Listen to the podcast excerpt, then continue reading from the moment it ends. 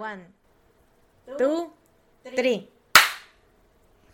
¿Sí lo registró? Sí, sí lo registró. Yo, es que, güey, siempre que, no sé por qué hago así como que quiero hacer como, como Dumbledore. cuando desaparece, pero luego no latino. ¿Cuántas veces, cuántas ah, tomas, mira. cuántas tomas le habrá tomado?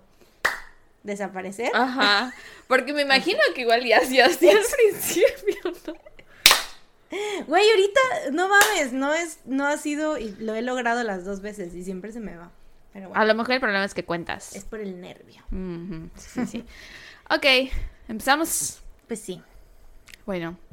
Hola. Hola, ¿cómo están? Bienvenidos a un episodio más de su podcast favorito. No salgas de casa. Tun, tun, tun.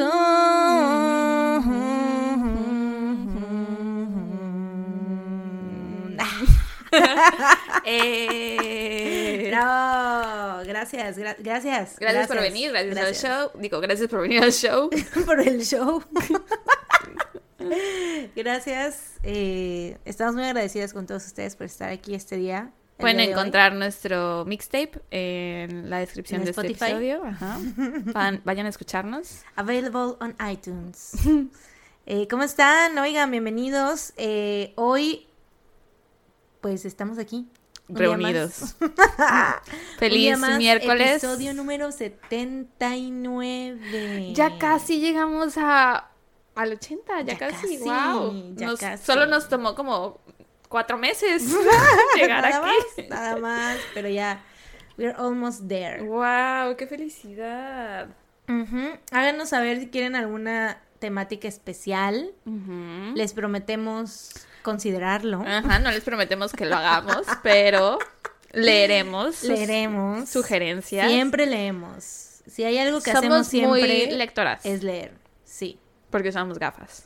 sí. Y las personas Sara, con gafas leen. recientemente. Sí, apenas aprendí a leer. Cuando me puse los lentes, güey. Antes de eso no sabía Se leer. aprendía todo de memoria. Sí, me lo, me lo decían las personas y ya yo lo ensayaba varias veces. A veces andaba con chicharito.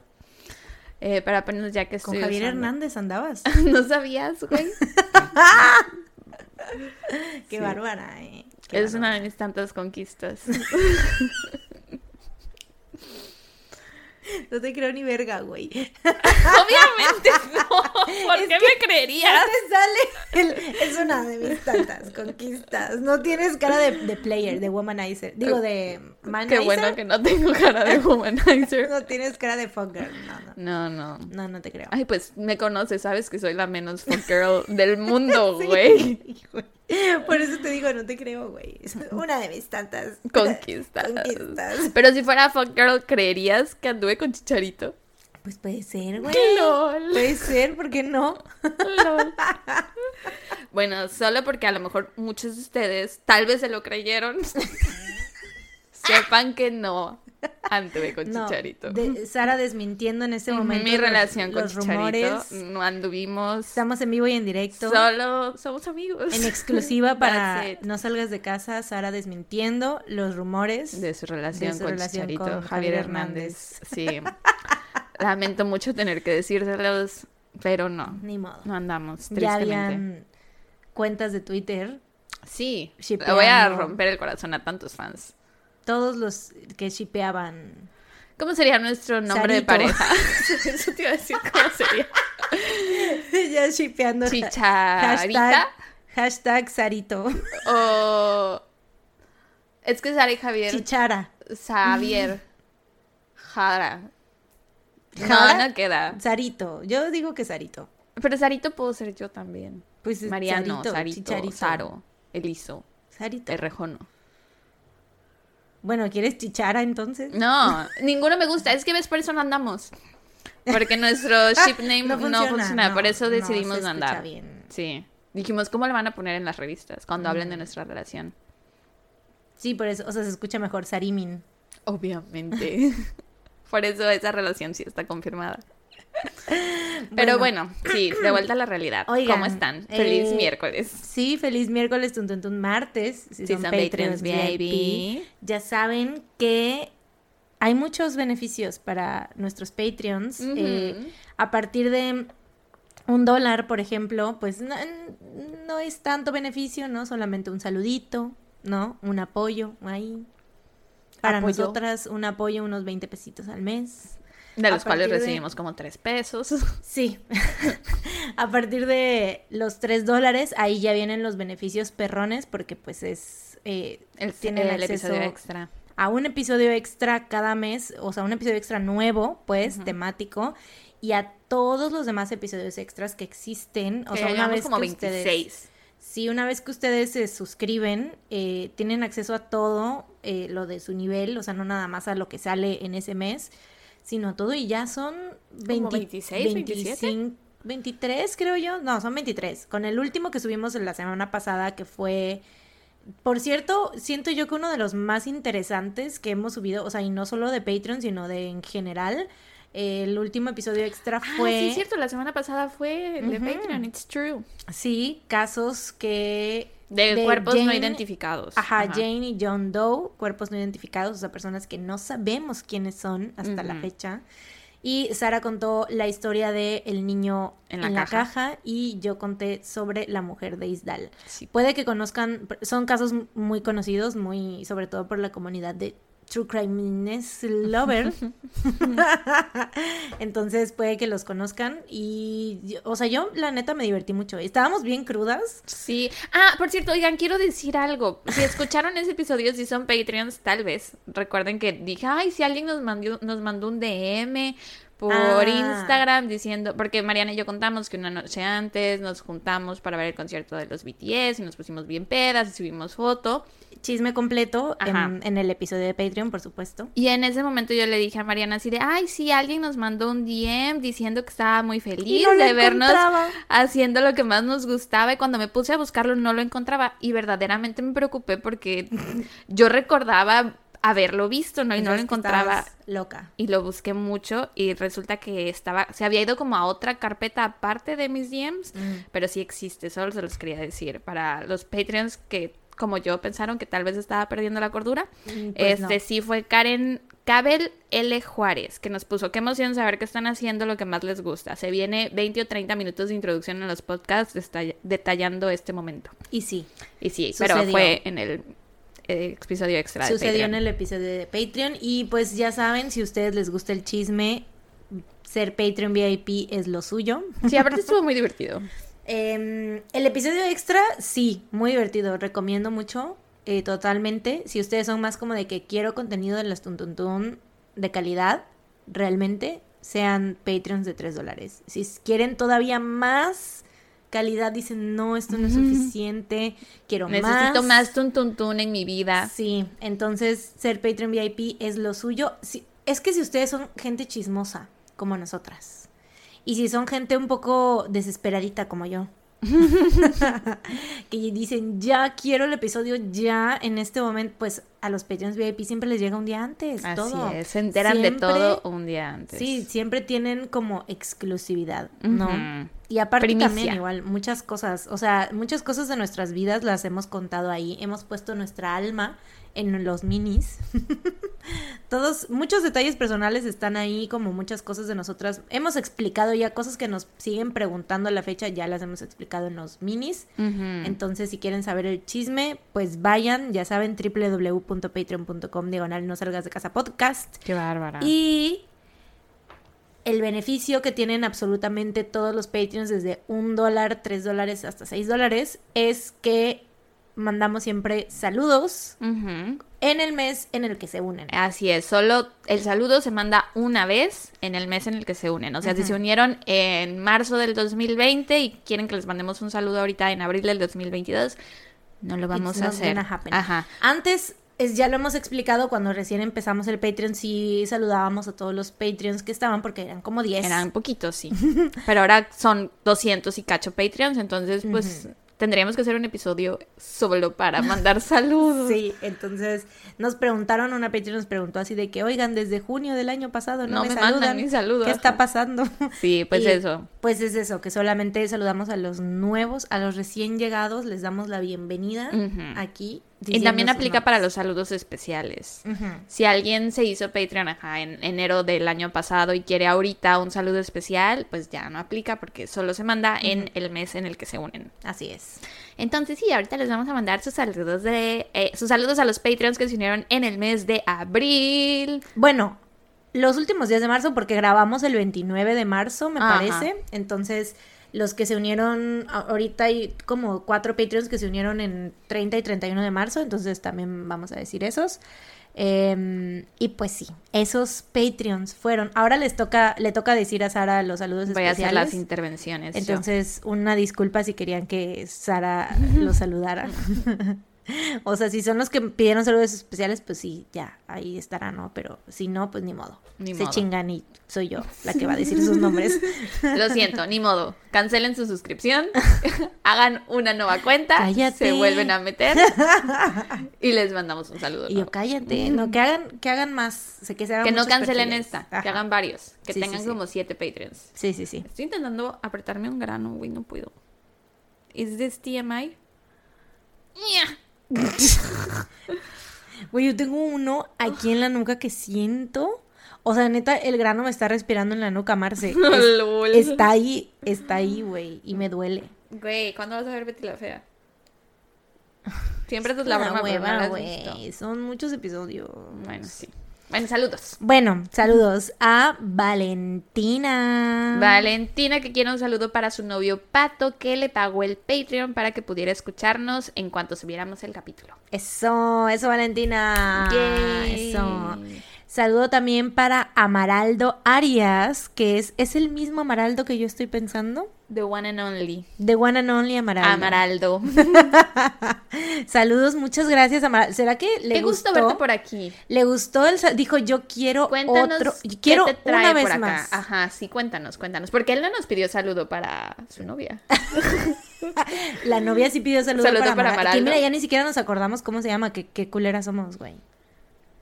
O sea, ahora es Amaraldo y la novia de Amaraldo.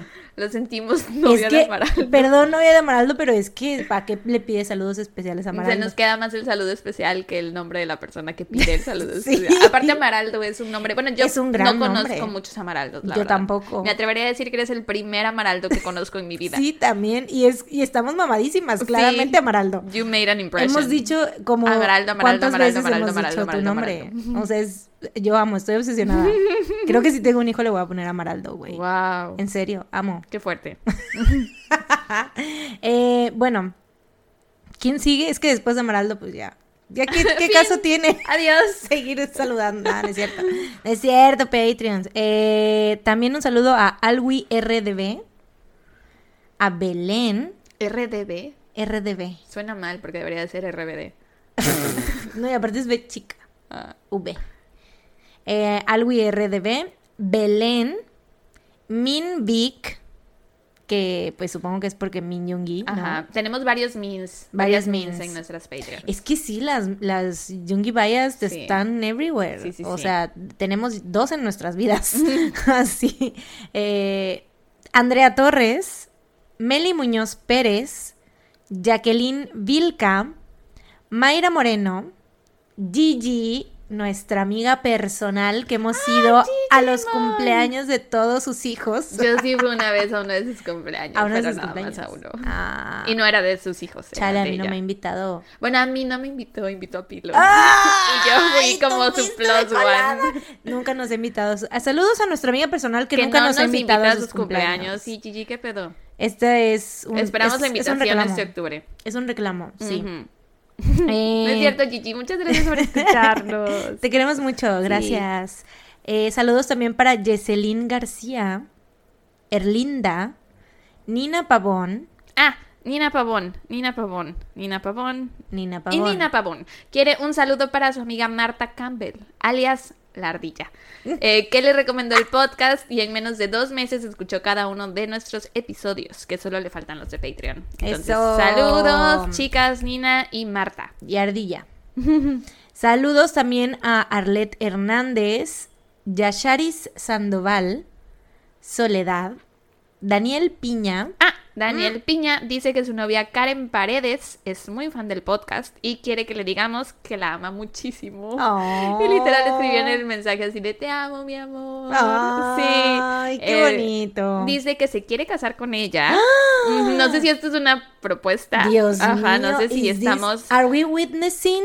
Es la primera propuesta Se de está matrimonio. proponiendo a través de nosotras. Ajá, exacto. Oh my god. Mándenos la foto. Did you say yes? Presentes en los mejores eventos. yes? Eh, y dice que siempre nos escuchan Oye, antes de y Karen dormir. así de.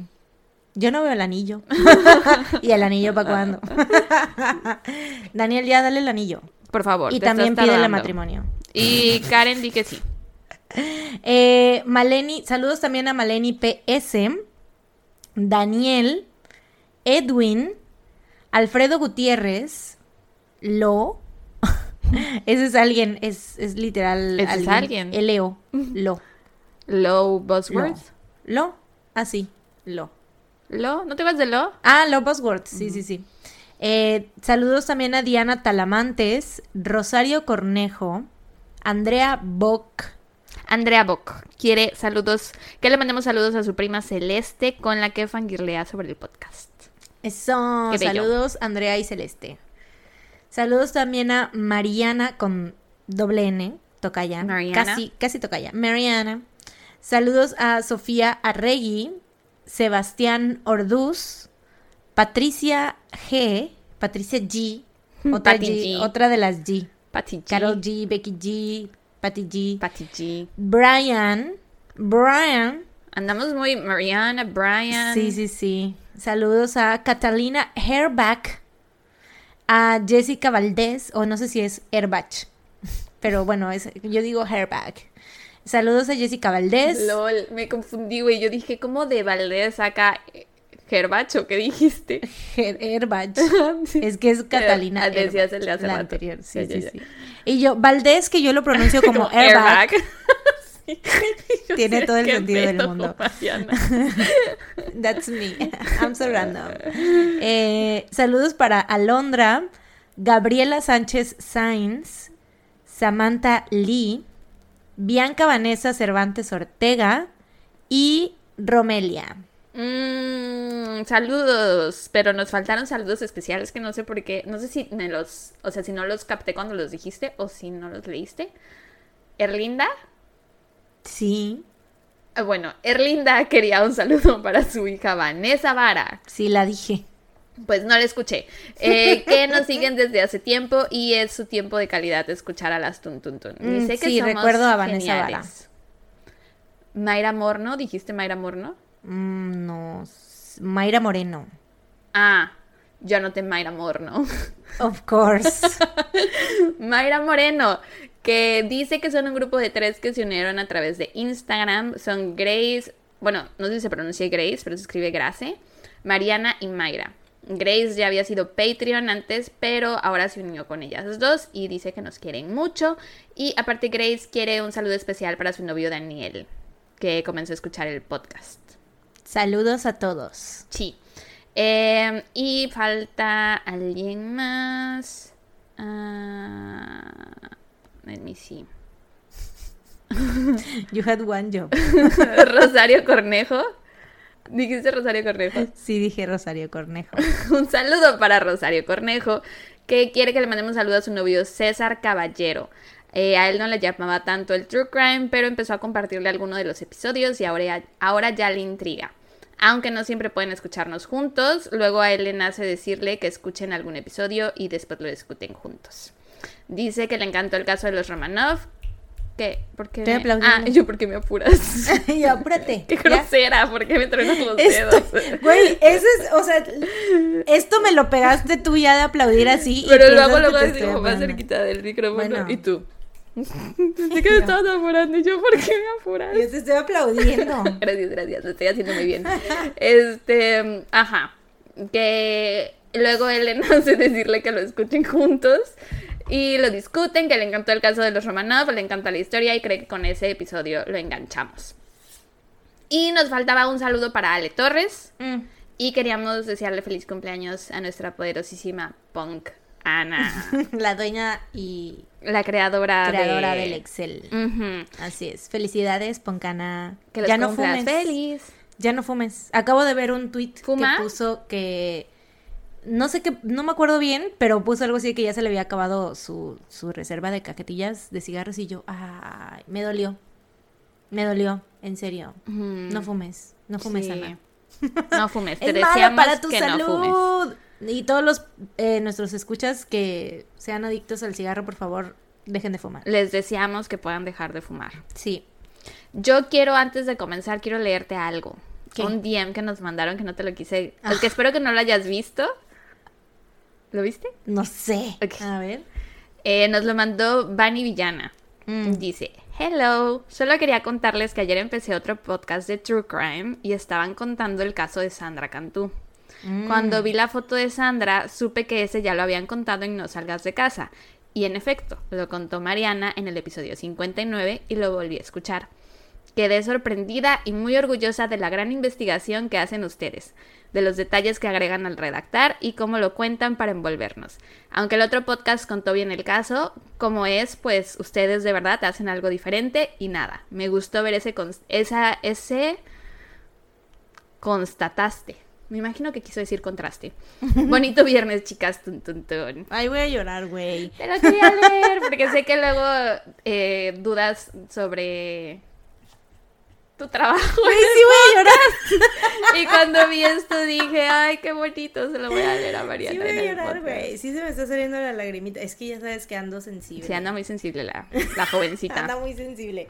Sí, ya, o sea, ya, ya, ya, ya. Pero sí, gracias. Vani Villana por hacerme llorar. o sea, son lágrimas de las buenas, pues. Y gracias por, por leérmelo, porque no lo había visto, ese sí. Supuse que no lo habías visto. Lo vi ayer o antier y dije que no lo vea. que no lo vea, se lo quiero leer yo. Y tú borrar lo que hace la pobre Vani Villano nada más para, para hacerme la, la sorpresa. Pero bueno. Good job. Lo haces Gracias, gracias. Mm, bueno, pues ya. ¿Ahora qué? ya vamos a empezar. Ah, su madre, sí, ¿eh? Ya, ya llevamos algo de tiempo aquí. Ok. Bueno, ni siquiera había abierto mis notas. Uh. Ya, aquí están. Ok. Hoy me toca empezar a mí, creo yo, ¿no? ¿Sí? Sí, porque la última vez conté yo nada ah, más. Sí, sí, sí, es verdad. Ok, bueno, hoy me toca empezar a mí y te voy a contar hoy, la neta, mira, ah, ya sabes, ya te había dicho, güey dije, hoy quiero hacer un caso light, no quiero estar como así de que, uh, preocupándome de más, así de que con casos muy complicados que luego pues tiene uno que andar como, como, pues con varias fuentes, pues, ¿no? Así como corroborando y así, como mucha información. Dije yo, no, hoy me la quiero llevar leve, hoy la neta voy a hacer algo así como, pues, más light para mí. Sí, sí, sí. Entonces hoy te voy a contar sobre la desaparición de Bobby Dunbar.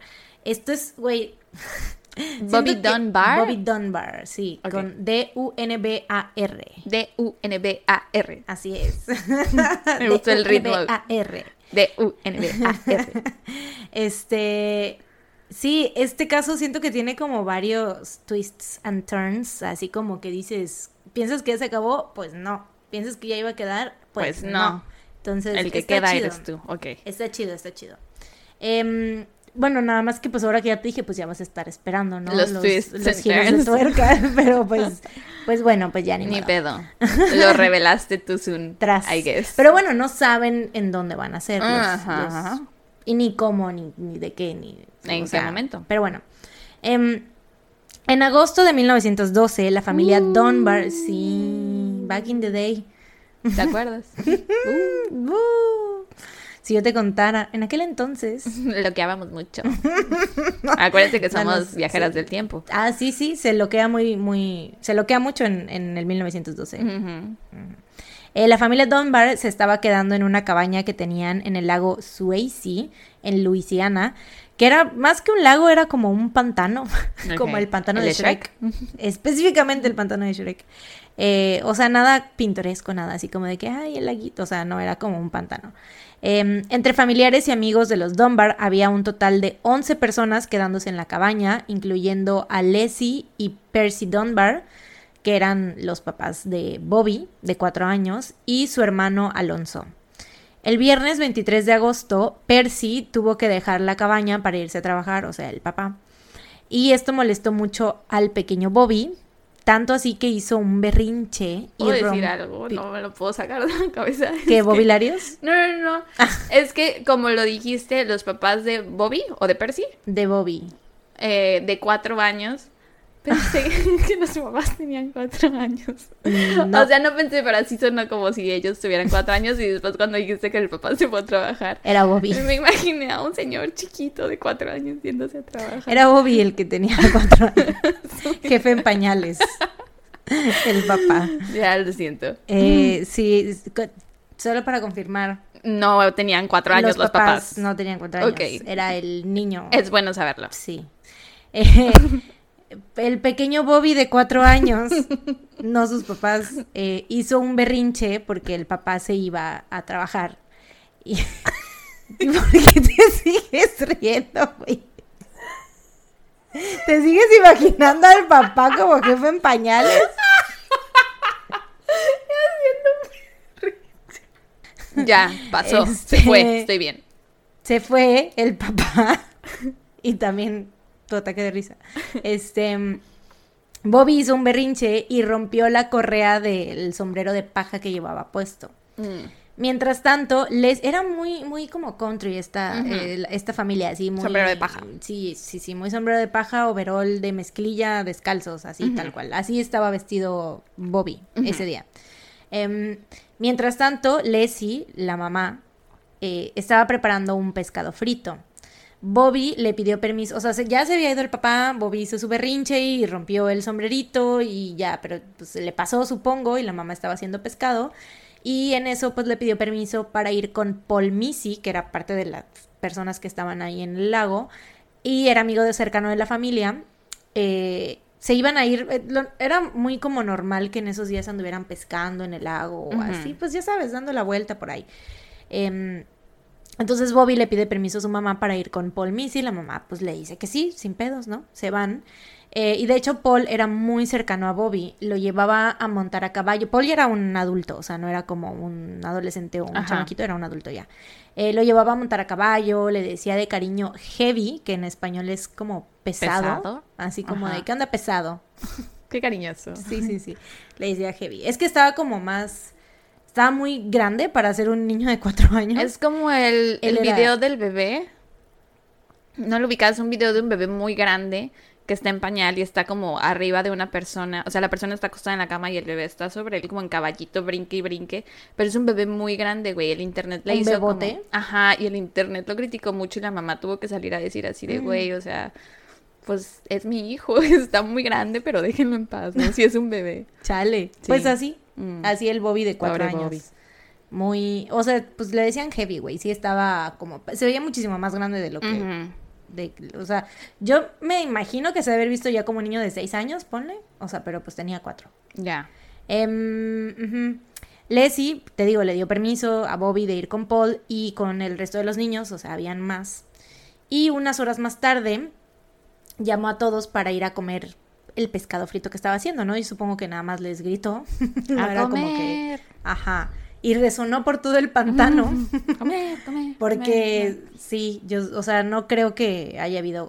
bueno, a lo mejor y mandó a alguien, ¿no? Así de que, oye, Fulanito, voy a decirles a todos que ya está lista la comida o qué sé yo. Eh, Paul. O tal vez tenía una campana.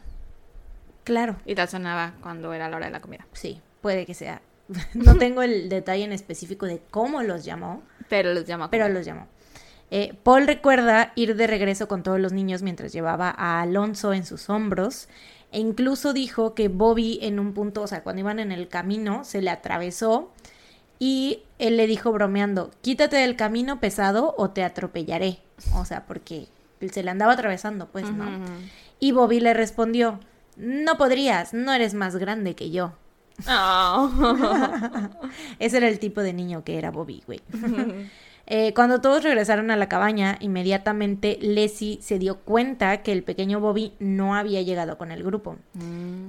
eh, obviamente entraron en pánico porque Paul estaba así de, güey, venía conmigo, o sea, no sé, porque, bueno, también era un adulto con un chingo de chamacos, güey, entonces obviamente era como de, pues, difícil. Solo tienes dos ojos. Sí, sí, sí. Pero pues se le había atravesado, entonces él suponía que venía por ahí, ¿no? Em, entraron en pánico y empezaron a gritar su nombre, o sea, el nombre de Bobby, en, pues, en todos lados, al todos los alrededores del pantano, ¿no? Eh, otros hombres que eran, no sé si, pues familiares, amigos, lo que sea de la familia, se fueron a buscar por el camino trazado que estaba detrás de la cabaña. Percy, el padre de Bobby, llegó de trabajar por la tarde y se unió a la búsqueda. Que imagínate, güey, él venía llegando de trabajo, o sea, después de mm. que su hijo hizo un berrinche porque se iba a trabajar y le dijo, me imagino que le dijo así que ya al rato regreso, no sé qué. Y esa fue la última vez. sí, güey, la última vez que lo vio. Eh, llegó la noche y no había rastro de Bobby, que decía, güey, o sea, se dieron cuenta neta prácticamente de inmediato, entonces... Sí, cuando él llegó a la casa, ¿no? Sí, se les hizo muy raro, o sea, ¿qué tan lejos? No estaban tan lejos, o sea, pescando y, o sea, no sé, qué tan... Y eran varias personas las que estaban como ayudando a buscar, entonces fue como de, neta, sí estaban así de, güey, ¿qué pedo? O sea, como se, se esfumó, ¿no? Em, llegó la noche, no había rastro de Bobby. Para este punto, la policía ya estaba involucrada, o sea, esto en el mismo día. Y se habían enviado grupos de búsqueda para tratar de encontrar a Bobby en los alrededores. E incluso, güey, yo no sé. O sea, era 1912, ¿no? O sea, métodos de la época. O sea, no sé tú, mira, juzgue usted mismo. eh, usaron dinamita, o sea, como que aventaron dinamita al lago no sé, no sé por qué, güey. O sea, como que, no sé si era como para que en ese momento que aventaron la dinamita que el lago explotara. O sea, sabes, como que se viera el Ah, que encendiera luz. O sea, que se viera hacia abajo, pues. Ajá. Como si lanzaras una linterna. Algo sí, así. sí, sí. Porque tampoco es como que vamos a aventar dinamita para destrozar el lago. Porque, pues, it's not gonna happen, ¿no? Pero sí, no sé. They wanted to light it up like dynamite. Dynamite. oh, oh. Na, na, na, na, na, na, na, na, na, na. Pésimo. uh, pues yo supongo que they wanted to light it up like dynamite. Da, na, na, na, na, na, este, también soltaron como cables eh, con ganchos, o sea, como tipo de los de pescar, pero Ajá. más gruesos, así. Eh, al fondo del lago por como para tratar de pescar el cuerpo, de Bobby o, o sea por si se había ahogado si estaba por ahí si se había caído al, al lago ajá este o cualquiera de sus cualquiera cualquiera de sus pertenencias este sí de lo que traía puesto pues no mm. no había cocodrilos o algo así de hecho, o sea, la principal teoría que tenían los investigadores en ese momento y por lo cual estaban como tratando de hacer eso era porque pensaban que lo había atacado algún animal, o sea, algún cocodrilo, porque habían varios cocodrilos ahí, ¿no? Eh, pero, pues, güey, o sea, yo siento que se hubiera dado cuenta, ¿no? El Paul, o sea, si uno de los niños con los que vienes es atacado por un cocodrilo, yo creo que tal vez sí te das cuenta. Bueno, es que a lo mejor en lo que en lo que se le perdió y él llegó a la casa, mm. en ese momento ahí lo atacó, puede ser, no sé. Puede ser que se haya eh, como retrasado. Ajá, y que ahí lo hayan agarrado, quién sabe. Puede ser. Pero sí, este, esa era como la principal teoría. Y de hecho, güey, o sea, sí cazaron a un par de cocodrilos que habían en el área. Los cazaron y los abrieron para ver si ah. estaban los restos de Bobby en el estómago de los cocodrilos, Y no. Nada. No, pero es que aparte creo que los cocodrilos no se comen a los humanos completos, o sea... Nada más una Partes, ajá, sí. Pero bueno, igual y en ese entonces no sabían. Pues sí, y aparte estaban, o sea, literal sí tratando de encontrar en el lago que, pues, o sea, no era tan grande tampoco, ¿no? O sea... Eh, al día siguiente ya se habían juntado 500 hombres para la búsqueda y se realizaron pruebas con un sombrero de paja similar al que traía Bobby para ver cuánto tiempo duraba flotando. el sombrero pues se quedó flotando por un chingo de horas. O sea, esto era como para si se cayó al, agua, tiene que estar su... Tendríamos que haber visto su sombrero, Exactamente, decían así de, güey, y, e hicieron esta prueba así como de a ver cuánto tiempo dura para ver si pues ya se hundió el sombrero o no. O sea, si ayer ya se había hundido o qué sé yo, ¿no? Pero pues no, o sea, vieron que sí, o sea, si se hubiera caído al lago, debieron de haber visto el sombrero en, las primeras horas de búsqueda y así. Em, ¿Y nunca consideraron que a lo mejor alguien se lo llevó? Sí, esto ya viene después. O sea, esto como que las teorías iniciales fueron los animales, ¿no? Ah, ok, ok. Y que se había caído a lo mejor, que se había ahogado. Ya obviamente al no tener pruebas de esto, pues ya fue como que... eh, porque se encontró el rastro de unas huellas de pies descalzos que salían del pantano e iban en dirección a un puente de las vías del tren. Entonces, pues ahí esta teoría de que alguien lo había secuestrado empezó a tomar eh, fuerza. Eran grandes las huellas, eran pies grandes, no podían ser de él. Es que quién sabe, güey. Ahorita, pues es que el niño calzaba del 7, güey. cuando dijo, cuando le dijo a Paul que no lo podría mover, era porque el niño medía un 80. He was really big. Era, era un bebote, en serio. Era muy heavy. I'm telling you, era heavy.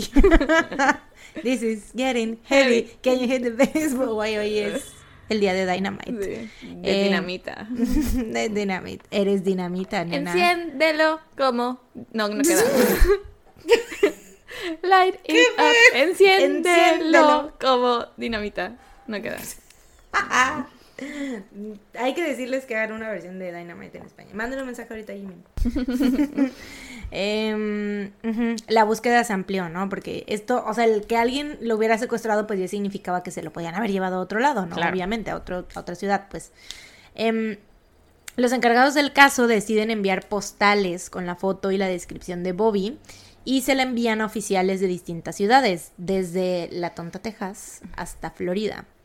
La postal lo describía de la siguiente manera.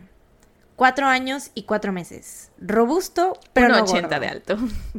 Un 80 de alto. 180 kilos. No. Este, cuatro años y cuatro meses. Robusto, pero no gordo. Alto, o sea, mamado, pues. Ah. un niño mamado. Era un niño mamado. Eh, alto, ojos azules, cabello claro y piel blanca con mejillas rosadas. Tiene una cicatriz. Esto me da risa porque fueron como demasiado específicos, güey. Como, yo creo que la mamá fue la que les dio Ajá. este, esta descripción y neta, así fue así como que above and beyond, güey, así de... Tiene una cicatriz en el dedo gordo del pie izquierdo, el cual es un poco más pequeño que el dedo gordo del pie derecho. Ya, eh, yo creo que ese tipo de descripciones sirven por si acaso se encontraban un cuerpo o algo así, Claro. o sea, ya alguien pues muerto. Esas cosas sí sirven como para Sí, o si veían un niño descalzo en la calle que se fijaran en sus pies. A ver, niño, déjame ver tus pies. La cicatriz, quiero verla. ¿Tu dedo Eh, es más grande o más pequeño? Un poco más pequeño que el dedo gordo del pie derecho. Sí. Ah, usaba un romper azul y un sombrero de paja e iba descalzo. Sí, nos dijiste de su outfit hace rato. Su OOTD. Su, Su, oh, oh, su outfit of the day. Su, ovni. ovni, que yo creo que era- se ponían lo mismo todos los días. Puede ser. Eh, se ofreció una recompensa de mil dólares, que era muchísimo dinero en aquel entonces. Ya te, tú, sa- tú sabes. Yo sé, yo sabes. estuve ahí. You were there. Sí. Viajera del tiempo. Que. La cara que hiciste, güey. ¿Esa sí me la creíste? I really wish. O sea, neta, no saben. Pocas veces deseo que nos pudieran ver. Porque, pues, eh, normalmente no quiero que nos vean las caras, ¿no? Bueno, por lo menos a mí. Y aparte pero las ahorita, fachas. Y las fachas que traemos. Pero neta, ahorita, ¿cómo deseo que hubieran visto la cara que hizo Sara? ¿Cómo fue? Fue como de. Viajera de tiempo soy. o sea, como que mirando, mirando al mis horizonte. viajes. Mirando al horizonte, recordando todos tus viajes, todo lo que has vivido. Sí, sí soy. Eh, pues sí, ajá, el- mucho dinero, mucho dinero. Ujú, mil dólares. Eh, que de hecho, o sea, bueno, todavía ha sido donado por el público, ¿no? Pero aún así, a lot of money. Este dinero pues era para quien tuviera cualquier información sobre el paradero de Bobby, sin embargo pasaron ocho largos meses y la recompensa fue retirada porque pues dijeron no, pues ya no hay nadie, o sea, nadie nos está dando información, ¿no?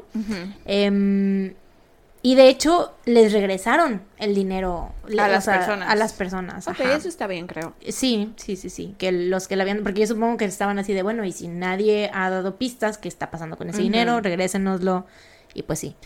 Eh, y de hecho, solo una semana después, alguien dio Ah. información. Ya que no había recompensa. Ya se la pelaron con la recompensa, güey. Qué sad, güey. ni pedo. ¿Te imaginas, güey? Así de, bueno, ¿y dónde están los mil dólares? Es que ya se los regalaron. No, no avisaron que ya se había cancelado la oferta, ¿no?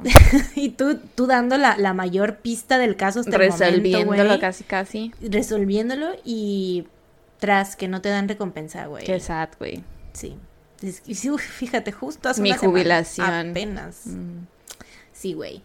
En abril de 1913, un telegrama de las damas de Hub alertó a los Dunbar que un viejo vendedor ambulante llamado William Cantwell había sido visto en el pueblo de Hub, al sur de Mississippi, con un niño que se parecía mucho a Bobby. Mm. Pero y, y, sí, güey, o sea, neta, la gente se fijaba en los pies. Sus oh. pies estaban demasiado sucios y no pudieron confirmar si tenía la cicatriz. Oh. Güey, 1913. Sí, güey, neta, es, es que tenía los pies muy sucios, no lo pudimos ver. No pudimos, no pudimos. Eh, neta, ese era como el gran distintivo, porque pues, güey, ¿cuántos niños pesados?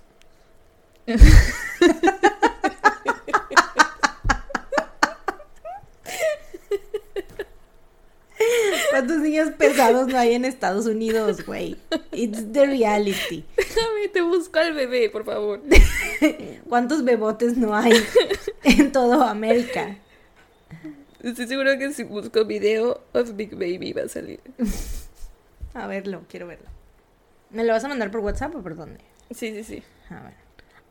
A la verga, güey. Eso no es un bebé, es un señor.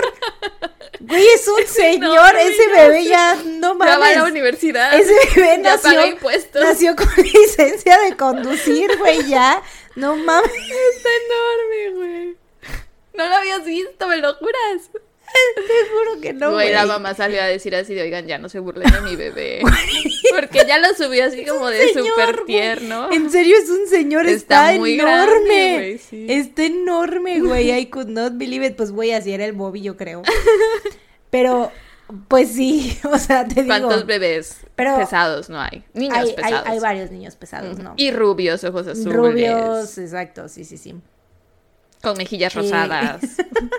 Pero niños, o sea, bebotes rubios, ojos azules, con una cicatriz en el dedo gordo que es un, poco, más, grande. Ah, bueno, más grande que el dedo gordo eh, del otro pie. Exacto, eso es, solo. Muy difícil. Solo hay uno. Sí. Eh, bueno. William, el señor que traía al niño. El vendedor ambulante. Sí. Eh, fue interrogado por las autoridades y no les daba una respuesta clara sobre de quién era hijo este niño que lo acompañaba, ¿no? Primero dijo que era suyo y luego dijo que era de su hermana. Y para este punto los oficiales pues ya estaban seguros de que el niño era Bobby, ¿no? O sea, ya lo, ya lo habían bañado, yo creo. ¿Y no le revisaron los pies? Tenía una cicatriz muy similar. Sí, sí, sí. O sea, similar a la que había sido. Ajá, sí, a la que había escrito la pues, mamá. Ajá. Eh, entonces, pues ya decían, güey, o sea, este, este bebote es Bobby, tiene la cicatriz, ¿no? O sea, it's him. Entonces se pusieron en contacto con los Dunbar, porque, pues te digo, estaba este señor diciendo, o sea, no les daba es mi hijo, es hijo de mi hermana, no, no, saben qué, quién sabe de quién Y un vendedor ambulante, entonces dices, güey, ¿de dónde? Es como la historia del ropavejero. Ajá, sí, justo, justo, justo. Eh, y de hecho los Dunbar estaban como algo escépticos sobre si era o no Bobby, porque pues decían, güey, ¿cómo es posible que ya encontré? O sea, como que yo creo que no se esperaban que fueran a encontrar a su hijo, ¿no? Pero cuando le enviaron, les enviaron fotos del niño, decidieron ir a Mississippi para verlo en persona.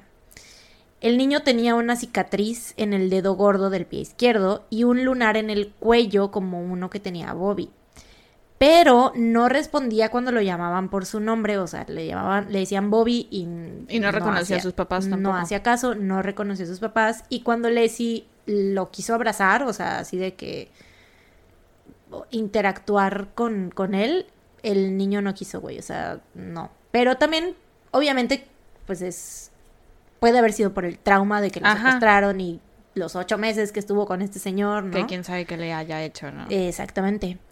Leslie, pero, o sea, esto, bueno, por parte del niño, ¿no? Pero la misma Leslie también estaba dudando de si era su hijo o no. Entonces pidió verlo de nuevo al día siguiente, porque, o sea, como que de entrada fue como de, mi hijo. Mm. será?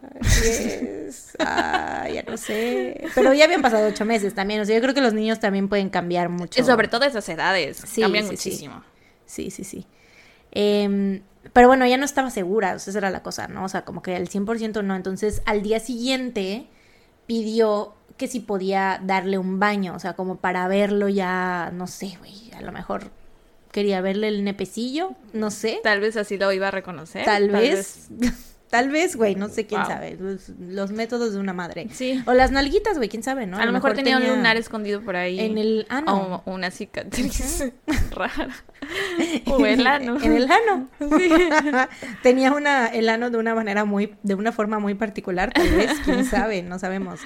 Pero pidió darle un baño para como reconocerlo. Y fue entonces que, o sea, en ese momento que le estaba dando el baño, dijo, gracias a Dios, este es mi hijo. Y ahí ya lo reconoció. Pero no es. ¿Quién sabe? Espérate. You don't know it. O sea, si Leslie lo sabe, Leslie ya dijo que sí y tú ya estás diciendo que no. No creo que sea. ¿Qué sabes tú que no sepa Leslie? bueno, eh, sin embargo, William Cantwell insistía que el niño no era Bobby Dunbar y que su nombre verdadero era Bruce Anderson. que, güey, vi este, este caso, lo, lo saqué de BuzzFeed Unsolved, o sea, lo vi, lo vi por primera vez ahí, pues, y estaban diciendo que Bruce Anderson sonaba como a un nombre que te inventas en el momento, así como, es claro que no, no es Bobby, es Bruce Anderson. Bruce Anderson, es, es él. sí, sí, sí.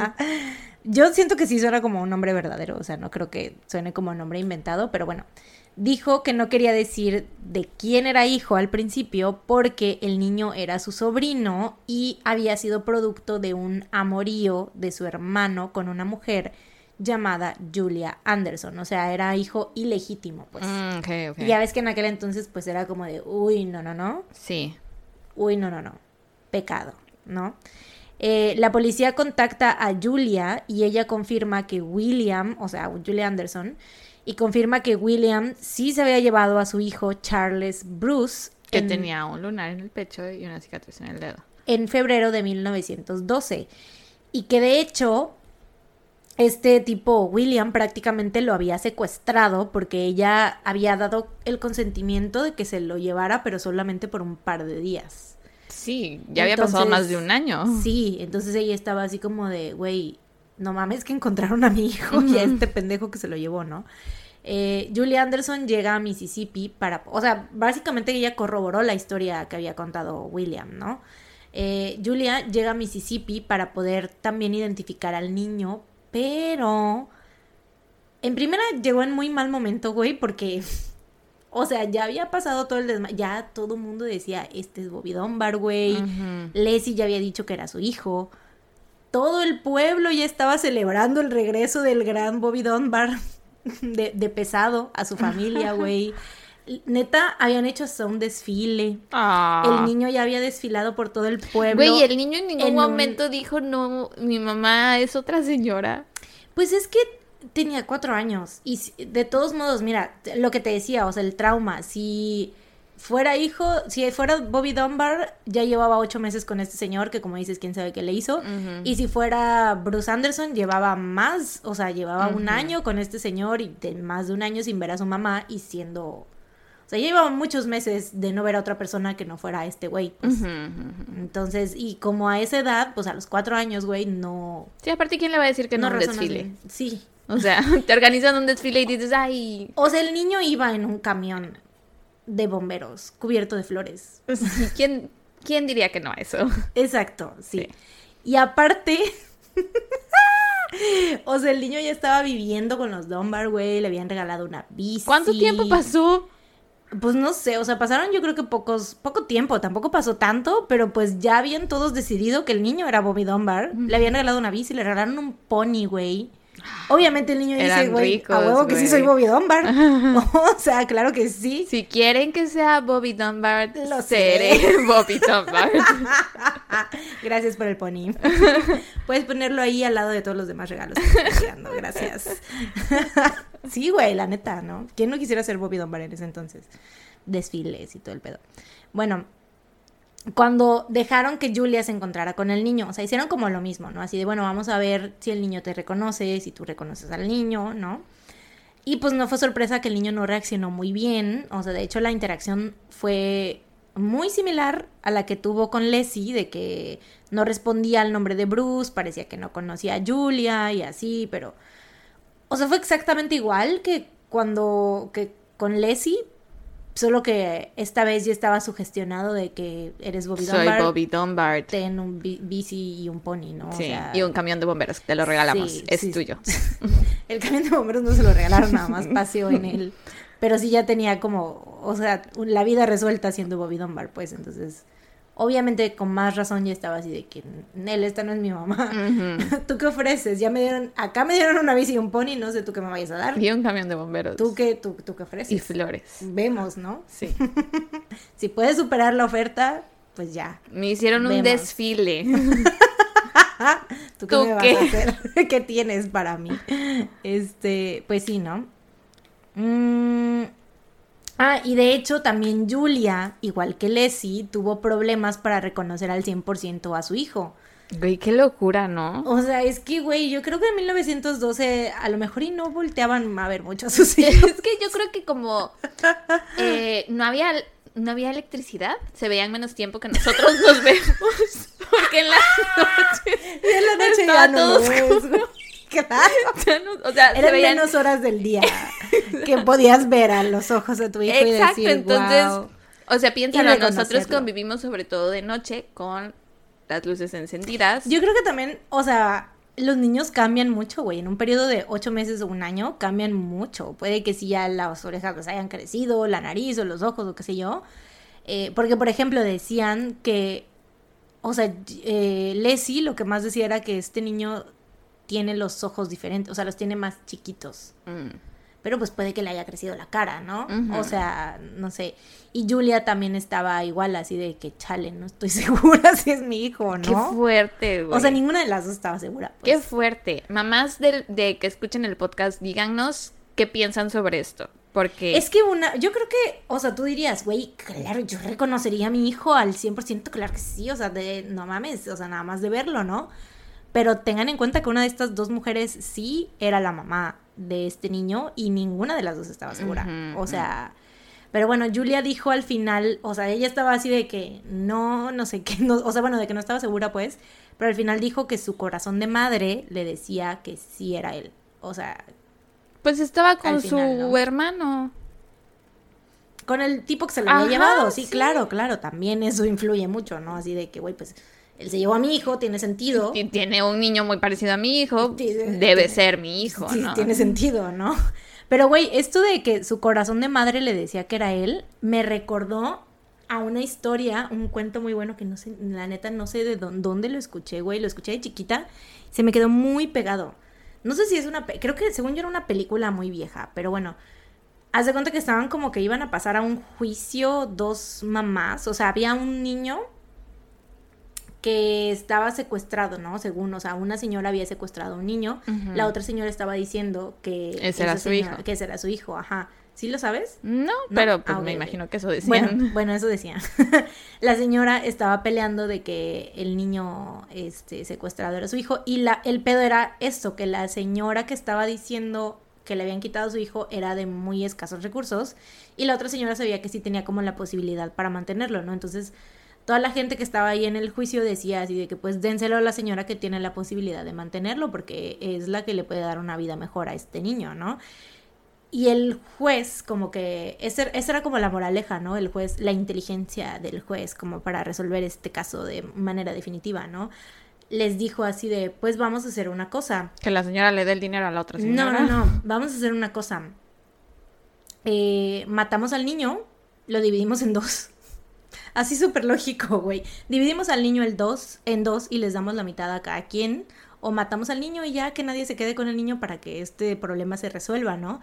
Y la mamá que tenía al niño como que no ah. reaccionó, o sea, como que de principio no reaccionó. Y la que decía que lo habían secuestrado enseguida. Dijo, no. Dijo, mátame a mí que se quede ella con el niño, mátame a mí, no le hagas nada al niño y ahí sí supo que sí era su hijo. Wow. Y que la otra no. Güey, yo estaba así, ¿qué pedo con el juez? ¿Por qué quiere matar al niño? No estaba yo. Solamente para esperar, no para ver la reacción. Final. Ajá, Sí, no era que realmente fuera a matar al niño, sino fue como de, es definitivo, eh, va, va, a morir, el niño va a morir. Wow. Lo matamos para que se resuelva esto. Qué fuerte. Este, y ya no. Y ella así de, no, y así se dio cuenta y ya le regresaron el niño a la, a la otra señora. Wow. Así me recordó mucho, no sé dónde lo vi, güey, la neta no tengo idea. Nunca he escuchado esta historia. I have no fucking idea dónde lo vi. Si alguien aquí sabe de dónde saqué esto, dígame por favor, porque neta estaría yo muy perturbada si fuera algo que yo me estoy inventando. Es la palabra del día de Mariana, perturbada. La ha dicho muchas veces hoy. Estaría muy perturbada. es que sí me siento perturbada, güey, de muchas, de muchas maneras. Pero la vida. la vida me perturba. eh, algo que tampoco le ayudó a Julia fue que, o sea, y literal sí es como esta historia que les acabo de contar, Julia era la que neta no tenía nada ni a nadie. Eh, la prensa la estaba destrozando, güey, porque ella había tenido hijos con diferentes hombres y los había perdido, o sea, de diferentes maneras. A su primera hija la tuvo que dar en adopción, no sé por qué, o sea, no sé si fue porque se divorció, no podía ser madre soltera, lo que sea, pero la tuvo que dar en adopción. Su segundo hijo murió eh, o sea, no sé cómo, creo que se enfermó y se murió, no sé si fue un accidente o lo que sea, pero ella en un inicio fue acusada injustamente de su muerte, y ya después fue como de que, ah, no, sí, fue un accidente. Em, y pues por último la habían secuestrado a su hijo, a Bruce, ¿no? Entonces la prensa era como de, no, pues esta señora... No, cuida a los niños. Cuida a los niños, bien, se le mueren, se le pierden, ¿sabes? Entonces, güey, pobre mujer. Eh, un periódico de aquel entonces sacó un artículo que decía, no había visto a su hijo desde febrero del 1912 y se olvidó de él. Los animales no olvidan, pero esta grande y gruesa mujer de campo, quien ya había sido madre antes, se olvidó de su hijo. Chale, güey. Grande y gruesa mujer de campo. ¿Qué necesidad, güey? ¿Qué necesidad? ¿Cuál era? O sea, no, no entiendo en qué viene en contexto, güey. Pero bueno. Aparte, gruesa. Grande y gruesa. The fuck. Mujer de campo. Eh, el caso se fue a juicio. Porque pues ya estaba, o sea, sí estaban estas evidencias, ¿no? Obviamente Julia sí quería como a su hijo de vuelta, eh, pero pues no tenía dinero ni conocidos en Mississippi. Se presentó al juicio sin abogado, o sea, literalmente ella pues así solita, güey, nada más así como de, güey, fuente, créanme, es mi hijo, ¿no? Así, era lo único que tenía. En aquel entonces no había un abogado gratuito que se les otorgara. Sí, no, era como de, pues no tienes abogado, ya te chingaste. Sorry. So sorry for everybody.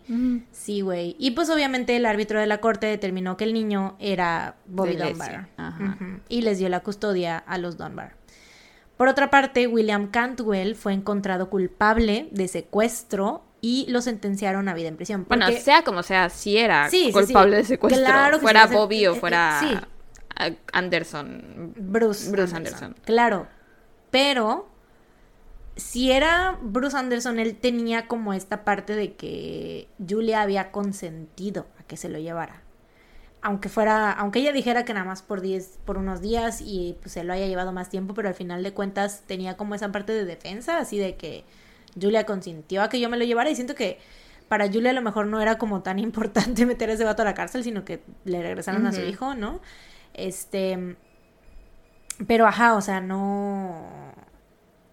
De todos modos, el vato se iba a terminar jodido, güey. Así de que o secuestro o se había robado a un niño, güey. Pero bueno, en este caso fue peor porque fue sentenciado a vida en prisión. Eh, porque lo acusaron del secuestro de Bobby Dunbar, ¿no? Bobby creció y vivió una buena vida. A los 18 se enamoró con, de una chica llamada Marjorie y en 1935 se casaron, tuvieron cuatro hijos y vivieron felices hasta la muerte de Bobby en 1966. Y uno pensaría que la historia termina aquí, pero pues no. Viajamos al futuro, a 1999. Te encanta viajar en el tiempo. Lo, hago todo el tiempo. Me encanta. Mm viajes. este, ajá, vamos a 1999, cuando la nieta de Bobby, Margaret Dunbar, empieza a investigar sobre la historia de su abuelo, la cual siempre le había llamado la atención porque obviamente había sido un gran acontecimiento en la familia que me imagino pues era como el tema de cada cena familiar, güey. yo ya estaría harta, güey, así de sí, sí, sí, ya, ya, ya. sí, a mi abuelo que lo secuestraron, lo recuperaron. Sí, pues, sí, a mi tío que está en la cárcel, que a lo mejor no es mi tío. no, el que no es, no es, no es su tío, él no tiene nada que ver con ellos. ¿William? Ajá, William era de la, de los Anderson. sí, sí, bueno, no es su tío. Margaret heredó de su padre un libro con cientos de recortes de los periódicos de aquel entonces que cubrieron la noticia. Y había una columna en particular que siempre le llamaba la atención por un dibujo donde se veía un niño con su abuelo mientras leían estos periódicos. Y el niño le decía al abuelo, abuelo, ¿crees que algún día sepamos con certeza cuál es nuestro verdadero nombre? Margaret era como de, güey, soy. Soy yo. That's me. Eh, Margaret notó discrepancias en los reportajes, sobre todo la gran desventaja que Julia había tenido ante su familia, o sea, ante los Dunbar, y eventualmente tomó la decisión de hacer pruebas de ADN. Porque pues ya, ya había, ya se podía. 1990. Eh, convenciendo a su padre, Bobby Dunbar Jr., y a un tío suyo, hijo de Alonso, que es el hermano de, o sea, el que sí sabemos que es Dunbar, ¿no? Para comparar ambos perfiles y ver si estaban, si eran familiares, ¿no? Cuando les dieron los resultados, resultó que las muestras no coincidían, por lo que Margaret y su mm. padre no eran unos Dunbar.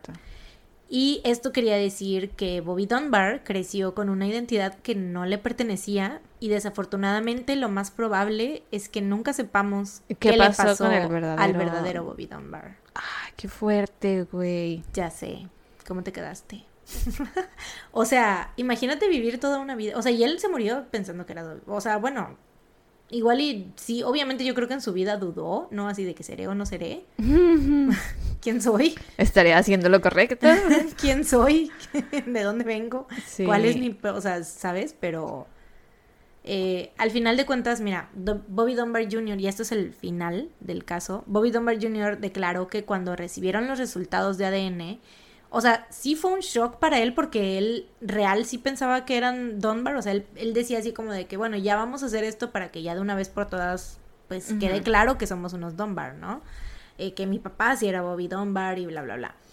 Obviamente no salieron los resultados como él pensaba, pero aún así él dice que lo volvería a hacer, o sea, como esa parte de saber por fin la verdad, pues es como de, güey, pues sí es como Oye, ¿no sabes si se acercaron a la familia de Uno de un descendiente de la familia Anderson, no sé si un el hijo de un, un sobrino de Julia o no sé, estaba como lo último que se supo es que estaba dispuesto él a hacer a que a darles una prueba de ADN para que la compararan a ver si pues era mm. un Anderson, o sea, si pero pues no, o sea, hasta ahí, no sé, solo se sabe que no es, que Bobby Dunbar no era Bobby Dunbar, pero no se sabe si sí es un Anderson, que pues, o sea, es lo Supongo que sí, ¿no? Sería como más lógico que sí. Muy loco que no fueran ni uno de los dos, Ninguno. Se robó a otro niño. Wow. Y de hecho, güey, hay un dato muy loco que dicen que cuando recién recuperaron a Bobby Dunbar, o sea, quien creían que era Bobby Dunbar, Bruce Anderson, o sea, al niño, ¿no? Que venía con William, les dijo que él recordaba que habían viajado con un con otro niño muy parecido a él. Oh. Y que ese niño se había, o sea, que lo habían tenido que enterrar en un lugar y que no sé qué, pero no saben si era como que si esta declaración la había dicho como ya sugestionado el niño, o sea, por todo lo que había visto y oído y bla, bla, bla. No se sabe si fue como sugestión o si, qué tal que sí fue cierto, güey. Pero wow, qué fuerte, qué fuertes las historias de los abuelitos y abuelitas de todos, ¿no? Como que todas son como, bueno, no todas, este es increíble, eh, pero creo que muchos tienen historias así que dices, no manches, neta, eso pasó y cómo pudo pasar, todo lo que la tecnología no permite que pase hoy en día, ¿no? Sí, claro, porque hoy en día fácil una prueba de ADN y ya, ¿no? Exacto, así no es como de que, güey, ¿de quién es hijo este niño de y la que ninguna de las dos mamás lo, reconozcan al 100%, ¿no? Eso me parece muy fuerte también. O sea, entiendo que los niños cambian mucho, sobre todo en esas edades, pero no sé, güey, se me hace muy loco. No sé si es por lo de los focos en serio o qué onda, güey. Como no tenían fotografías tampoco tan a la mano. Puede ser, ¿no? No sé, o sea, o igual y... Pues no sé, o sea, yo creo que sí cuando pasa un tiempo sin ver a alguien y a lo mejor como que con un pequeño cambio que tenga, pues ya tú dices, güey, qué pedo, o sea, no estoy...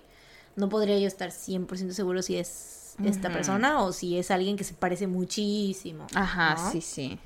Qué fuerte. Sí, güey. Sobre todo porque pues estaba esta cuestión de que, o sea, Leslie, por ejemplo, sí estaba así como de, obviamente con las esperanzas de querer encontrar a su hijo y si es un niño que tiene la misma cicatriz que tu hijo, güey, y el mismo lunar y que se parece muchísimo, tú dices, no, pues sí debe de ser mi hijo, ¿no? O sea, pero yo creo que más que, más que nada ella dudaba porque pues no podía creer que lo hubieran encontrado. O sea, ella, yo creo que estaba, ellos estaban esperando, yo creo que ya encontraran su cuerpo sin vida, ¿no? Pero no esperaban que sí lo fueran a encontrar. Y Julia, por otro lado, tenía más tiempo sin ver al niño y ya estaba esta parte como de, güey, ya decidimos que es Bobby Dunbar, ¿no? Y tú dices, bueno, ¿qué tal que sí que es, que es Bobby y mi hijo pues nada más se parece mucho a él, ¿no? Qué loco. Sí, güey. Y bueno, por último, Bobby Dunbar Jr. Había, le había preguntado a su papá cuando era, cuando Bobby Dunbar Jr. era adolescente, obviamente pues le, güey, creciendo con esta historia familiar, sí estaba así de, güey, ¿qué pedo papá? ¿Quién eres? ya, ya, ya dime la neta. ya dime, nada más te quedaste aquí por el pony, ¿verdad? O sea, ya, ya dinos.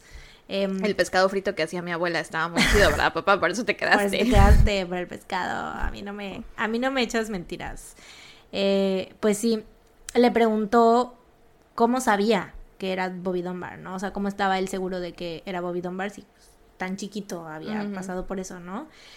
Y eh, pues Bobby slash Bruce Anderson le dijo, yo sé quién soy y sé quién eres tú y nada más hace una diferencia. O sea, como que más bien, yo creo que hablando de su alma, ¿no? O sea, de lo que hay dentro, así como de yo soy tu padre, tú eres mi hijo y nada más importa, ¿no? Sí, porque al niño en, nada le afecta si el papá es hijo de otra persona, ¿no? Sí, o sea, es como de nuestro nombre ya no importa, ¿no? O sea, es como de estamos en esta familia, crecemos en esta familia. Y él, o sea, te digo, hasta, o sea, murió con esa identidad de Bobby Dunbar. Qué fuerte. Realmente eso de yo sé quién soy, o sea, él vivió toda su vida preguntándose, yo creo, si era Bobby o si era Bruce, o a lo mejor sí sabiendo, ¿no? Igual y sí sabía que él era Bruce, o sea, que no, no sé, quién sabe. Pero, pues sí, la, la, realidad es que no importó su nombre, ¿no? O sea, él vivió su vida, tuvo hijos, la vivió normal. A los hijos no les afectó. O sea, obviamente tienen un apellido que no es el que debería ser, pero pues bueno, no sé, ya siendo, por ejemplo, la nieta, bisnieta, nieta, nieta, la nieta, Margaret, yo creo que ya al descubrir que tal vez tu familia puede ser otra, creo que sí te entraría como la curiosidad mm. de quiénes son, cómo eran, porque sí creo que hay algunas cosas que traemos ya, o sea, muchas cosas las adaptamos de la convivencia, pero también creo que muchas cosas las traemos ya eh, genéticamente, no sé. Sí. Entonces, aunque sí entiendo que no hace ninguna diferencia, al mismo tiempo creo que sí. Te entra la curiosidad de quiénes son, cómo eran, cómo vivió, cómo vivió mi abuela sin su hijo, ¿no? Y claro, porque le, o sea, es un, les cambia la vida totalmente, o sea, ellos pudieron haber, o sea, Leslie pudo haber seguido su vida como con ese dolor de haber perdido un hijo que claro que no fue así, ¿no? O sea, ella igual toda su vida vivió pensando que había, recuperado, a, su hijo. ajá, o sea, murió con ese pensamiento también, o sea, con esa tranquilidad, pues. Y la otra familia, en cambio, Julie, pues todo lo contrario, ¿no? Así de, güey, o sea, tuve que dar a mi primer hijo en adopción, mi segundo hijo se me murió y a mi tercer hijo me lo robaron. Sí. Y sí, o sea, la familia de los Anderson hay una como descendiente, una sobrina o qué sé yo, que dice así de, güey, sí, o sea, mi familia es todo lo contrario, o sea, las cenas familiares acá, las de los Dunbars eran así como de, ay, la historia del hijo que regresó, que recuperamos no sé qué. Acá es como de que yo tuve un tío o un tío abuelo al que secuestraron, que nunca se lo regresaron a mi, a mi abuela, ¿no? O sí, sí, sí. Muy diferente. Qué feo. Sí. Pero pues eso es todo. ¿Tus fuentes? Mis fuentes fueron el video que les decía de Bizarre Disappearance of Bobby Dunbar de BuzzFeed Unsolved y Wikipedia. Wow. Se acabó. Pues gran trabajo. no me quise quebrar la cabeza así de mm, con más fuentes, ni modo. Qué locura, güey. Está muy loco, ¿no? O sea, como de que, ¿cómo es que este tipo de cosas pasan? Pasaban. Pasaban. Ok, bueno, pues gran trabajo, muy impactante.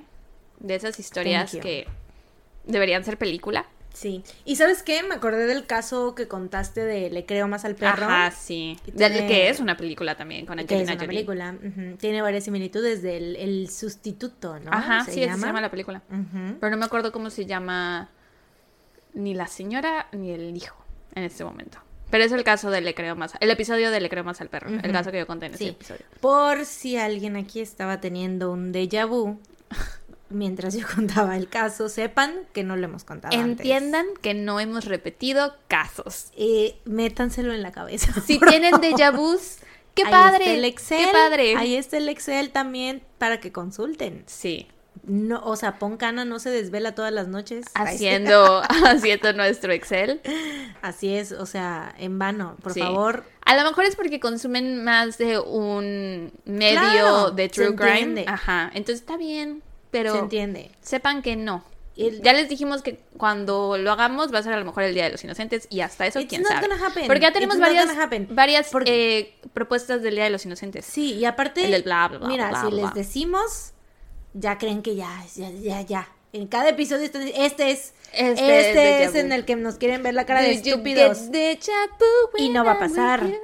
Sí, sí, sí. No, amigos, no hemos hecho. El caso Turpin no lo habíamos, no lo habíamos contado. Aunque usted no lo crea, no lo habíamos contado. Replays, believe it or not, en serio. De verdad, créanos. Yo. No hemos repetido. Exacto. Mariana lo tenía en su lista, pero no lo había contado y yo no lo tenía en mi lista. Entonces. Hemos contado otros casos de familias de la verga que trataban de la verga a sus hijos, que claro. secuestrados. Claro que sí. Han habido casos Desafortunadamente así, Similares. Ah, sí, similares. Casos similares han habido, pero no hemos repetido ninguno. Sí, sí, sí. Por favor y gracias. ya terminamos. Sí. Eh, ok, bueno. El caso es que te recordó a ese caso. No es el mismo. Tiene similitudes. Sí, no. Claro, o sea, eso, eso sí pueden decirlo. Ajá, se parece. O sea, me recordó. Exacto. Sí, sí, sí. Tengan sus fuentes a la mano. Digan, este caso es similar a el de Le creo más al perro. Ajá, sí.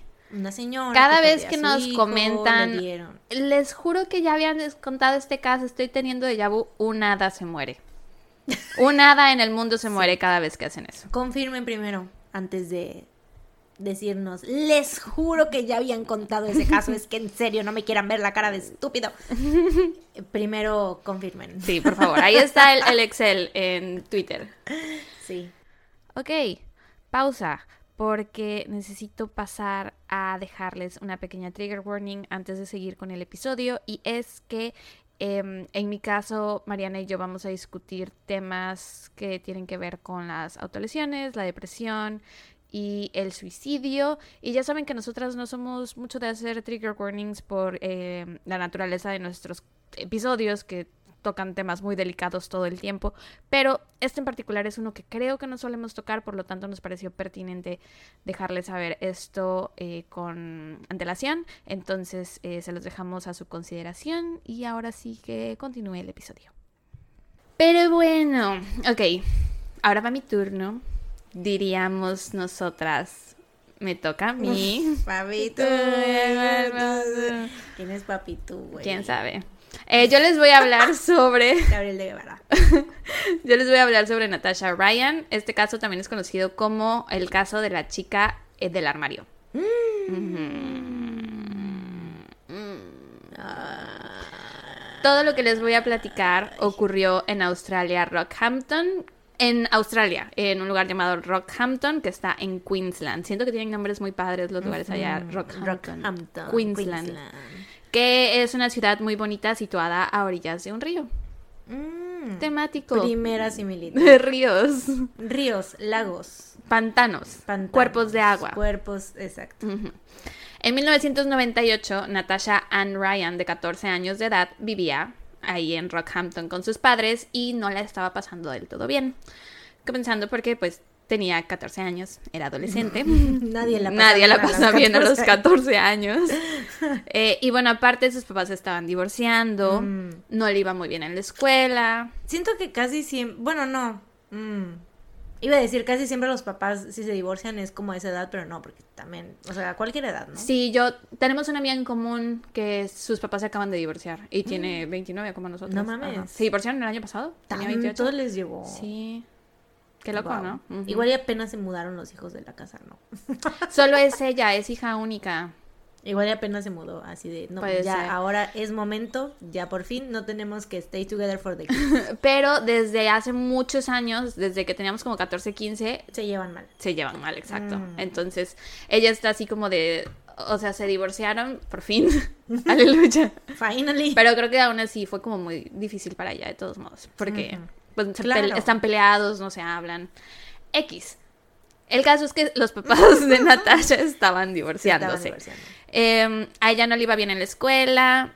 Dicen que se metía drogas, pero no es seguro. Y mm. en algún momento la llevaron a terapia por autolesionarse. Se cortaba las muñecas. Y también tenía la costumbre, por decirle de alguna forma, de huir de casa. Mm. Lo había hecho ya un par de veces, pero siempre volvía al cabo de unas horas o días. entonces, pues sí, como puedes ver, no era como la vida ideal de una mm. adolescente norteamericana. Bueno, esta es australiana. ¿Alguna vez viste ese programa? La vida secreta de una adolescente americana. Con Shailene Woodley, que está embarazada a los 15 años. No. Ah, yo sí la veía. Muy mala. eh, Vi la de Confesiones de una típica adolescente. Con Lindsay Lohan. Sí, con Lindsay. Mi reina. Mi reina de aquel entonces, güey, en serio. Ya sé, muy icónica. Natasha tenía un novio siete años mayor que ella. Su nombre era Scott Black. Aparte, siete años, güey. Ella tenía 14. Él tenía 21. No son 20 años, digo, siete años ahorita a los 29.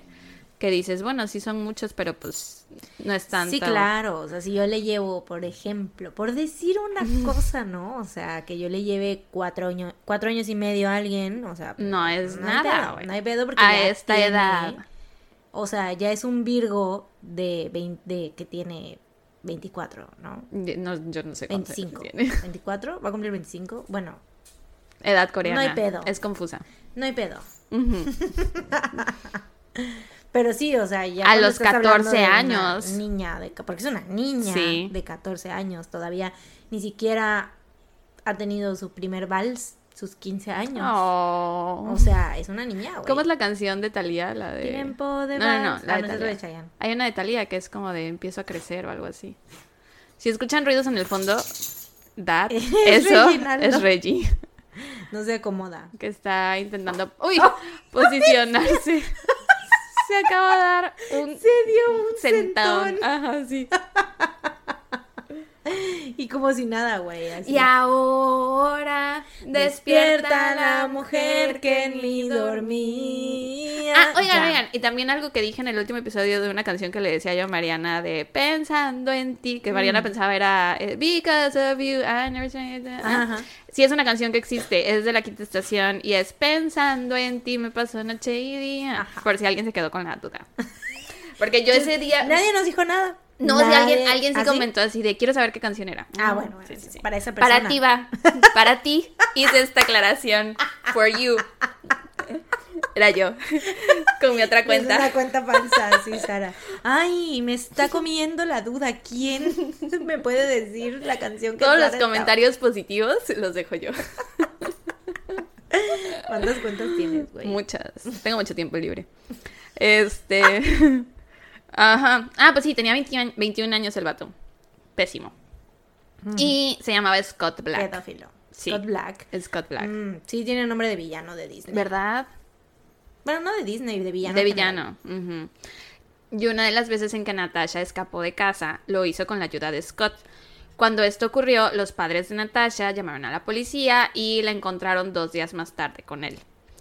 Eh, después de esto, obviamente a él lo interrogaron y lo que dijo para defenderse fue que Natasha había amenazado con suicidarse si no la ayudaba a escapar. Y no digo que autolesionarse sea una señal de tener ideaciones suicidas, porque no lo sé, pero el que, o sea, esto ya deja un precedente, ¿no? De que a lo mejor lo, que estaba diciendo Scott, pues sí podría ser cierto, ¿no? Puede ser. La mañana del 31 de agosto de 1998, la madre de Natasha, Jenny Ryan, la va a dejar a la escuela como hacía todas las mañanas. No la dejaba justo en la puerta de la escuela, la dejaba como a una cuadra, porque supongo que a Natasha le daba pena que la vieran llegar con su mamá, no sé, güey. Sí, muy típico de adolescentes. A mí siempre me dejaron en la puerta. Siempre, hasta mi primer semestre de universidad, porque me acuerdo que todavía en las mañanas me llevaban, me dejaban en la puerta y antes de bajarme mi mamá me daba la bendición. Claro que sí. Eso explica muchas cosas. Siempre, siempre te han cuidado mucho. Sí.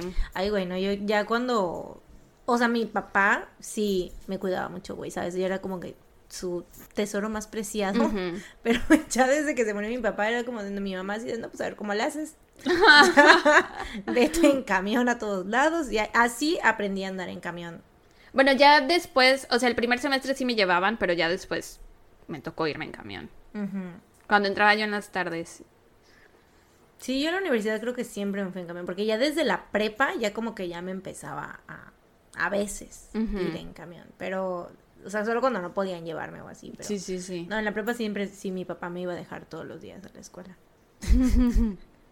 pero, ajá, o sea, ya a partir de la uni, igual ya no vaya. No, a mí en la uni, cuando, te digo, me iba a dejar a mi mamá, o me iba en camión, o una de mis hermanas. Mm.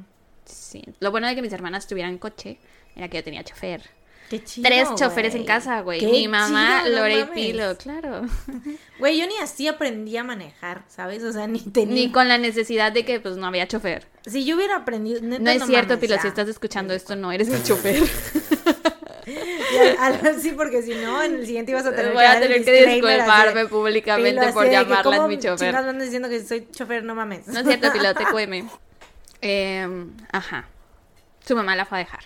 No la dejó en la puerta y tampoco le dio la bendición. Eh, la dejó cerca de la escuela y antes de bajarse, Natasha le da un beso de despedida a su mamá y le dice que la ama. Mm. La mamá le responde que ella también la ama, arranca el coche y se va creyendo que era un día como cualquier otro y que volvería a ver a su hija cuando saliera de la escuela. Mm. Sin embargo, algo pasó en la pequeña distancia que había entre donde su mamá la había dejado y la entrada del edificio porque Natasha nunca llegó a clases ese día. Más tarde fue reportada como desaparecida. Obviamente Scott, el novio, fue interrogado por la policía, pero pues dijo que él no sabía nada de Natasha y que no la había visto aquel día y pues lo dejaron ir. O sea, fue como de, ah, ok, bueno.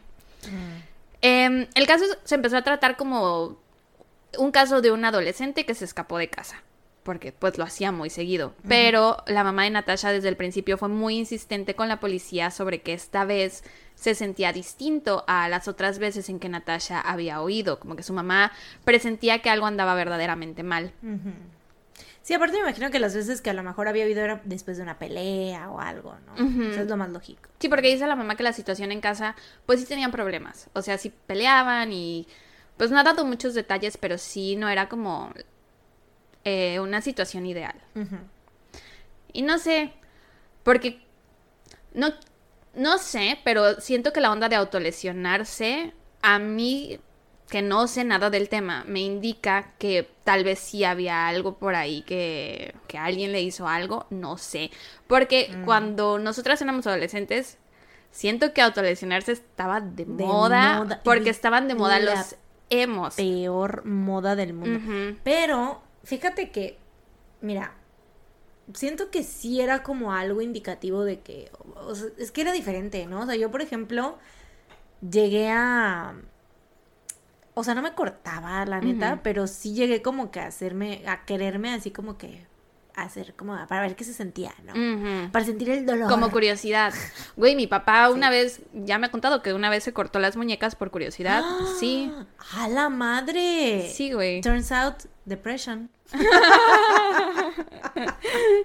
Resulta que... ¿Depresión? No, sí, este... Pero bueno, a lo que voy es que ahorita, porque en aquel entonces cuando nosotras éramos adolescentes, muchos, muchas personas que yo conocía lo hacía y yo sabía que lo hacían por moda.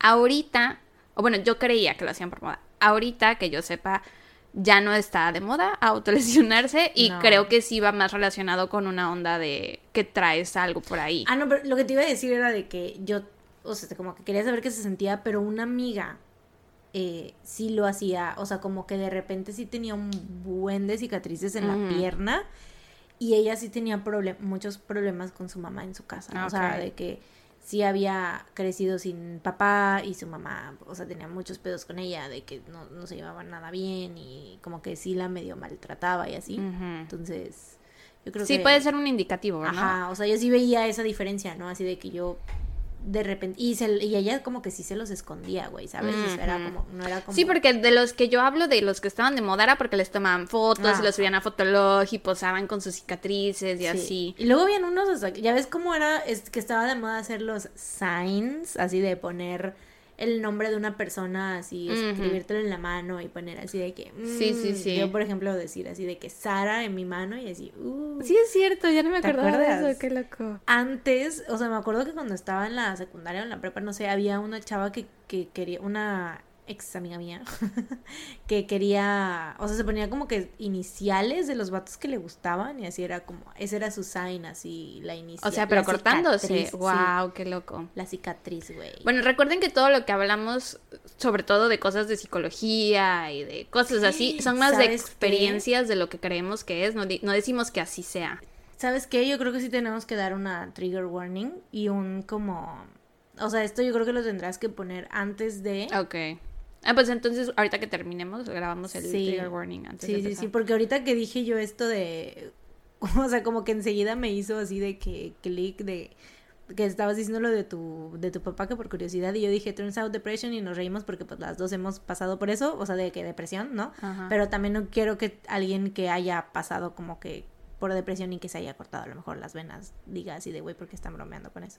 O sea, que vamos a pues tratar estos temas, ¿no? Como de suicidio y hablar de cortadera de venas y así, para que alguien que haya pasado por eso, pues que no, eh, que a lo mejor no escuche o si va a querer seguir escuchando, pues que sepa que vamos a hablar de eso. Ok. Bueno, ajá, la mamá presentía que algo sí estaba mal en la casa, ¿no? Digo que algo verdaderamente, verdaderamente mal estaba pasando ahorita. Verdaderamente mal estaba pasando ahorita que Natasha se había desaparecido. Su instinto de mamá. Le decía que algo raro estaba pasando. Durante los dos años siguientes a la desaparición de Natasha, tres mujeres y una niña de nueve años fueron asesinadas en la misma zona. Mm. Sus nombres eran Beverly Lego, Silvia Benedetti y Julie Turner y la pequeña, la niña tenía nueve años y se mm. llamaba Kira Steinhardt. La policía pudo rastrear estos cuatro asesinatos a Leonard Fraser, un asesino en serie que había pasado 20 años en prisión por cargos de violación. Entre sus víctimas se encontraba su compañera de piso, una mm. mujer que tenía cáncer terminal. No mames.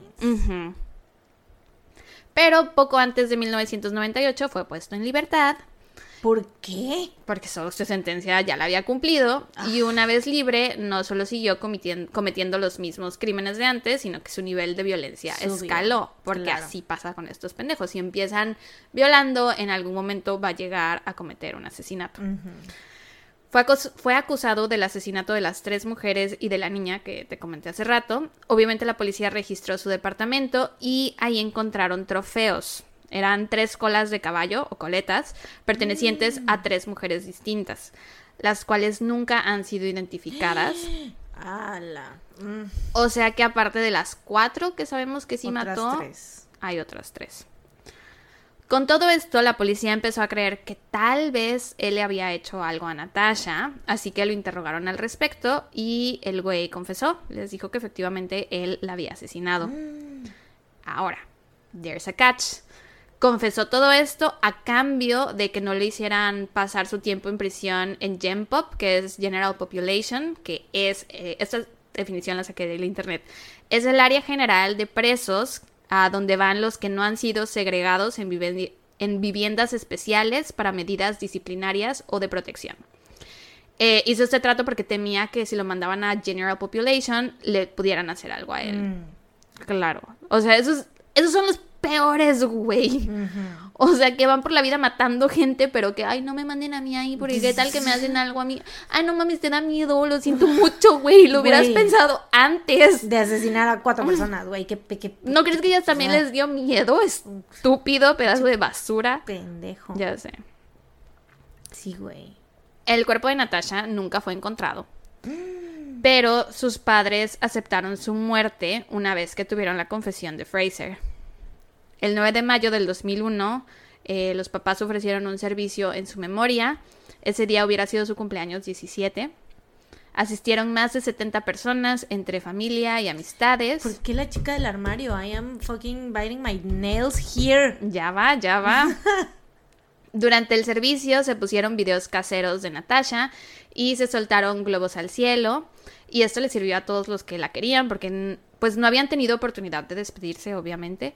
Y como no tenían un cuerpo al que llorarle, ese momento fue catártico para la mayoría de los asistentes. Dos años más tarde, en 2003, el juicio de Leonard Fraser ya estaba comenzando. Lo estaban acusando del asesinato de las tres mujeres, de la niña y de Natasha. Cuando de pronto el abogado de la fiscalía agarró al papá de Natasha y le pidió que lo acompañara afuera un momento. Una vez afuera, le dijo en voz muy bajita que había recibido información pertinente a Natasha, que Natasha estaba con vida y que necesitaban su ayuda para verificar si verdaderamente se trataba de ella. Ya me acordé, güey. Ya me acordé. Ya me acordé de este caso. Bueno, creo, creo. Pues me dirás ah, cuando lo termine. Chinga tu madre, güey, sí. Digo, chinga tu cola. Em, tenían al teléfono a la chica que creían que podía ser Natasha. Entonces le dijeron al papá que le hiciera una pregunta que solo Natasha pudiera responder. Entonces el papá le pregunta, ¿cómo te decía cuando eras niña?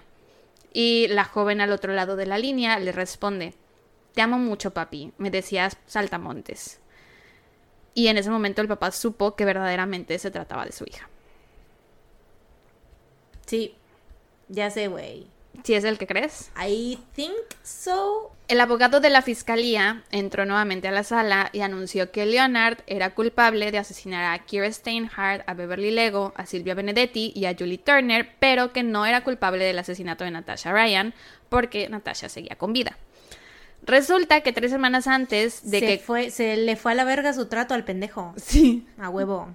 tres semanas antes de que comenzara el juicio, una línea de ayuda llamada The Kid Service Helpline recibió una llamada telefónica de una chica que decía llamarse Sally. Esta chica dijo que había escapado de casa y que llevaba varios años viviendo con su novio y que un hombre estaba a punto de irse a juicio por su asesinato. Entonces ella quería llamar para dejar en claro que estaba viva y que estaba con bien y que este hombre pues, no la había asesinado. Mm. El operador recibió la llamada y se quedó así de qué pedo y la contactó con la policía eh, no, o sea, él recibió la llamada, contactó a la policía para contarles mm. lo que había pasado, pero los oficiales no pudieron rastrear la llamada y no hicieron nada más. Una semana más tarde, la policía recibió una nota anónima que decía que Natasha Ryan estaba viva. Y aparte traía un número de teléfono para que se contactaran ahí y pudieran escuchar que efectivamente Natasha estaba viva.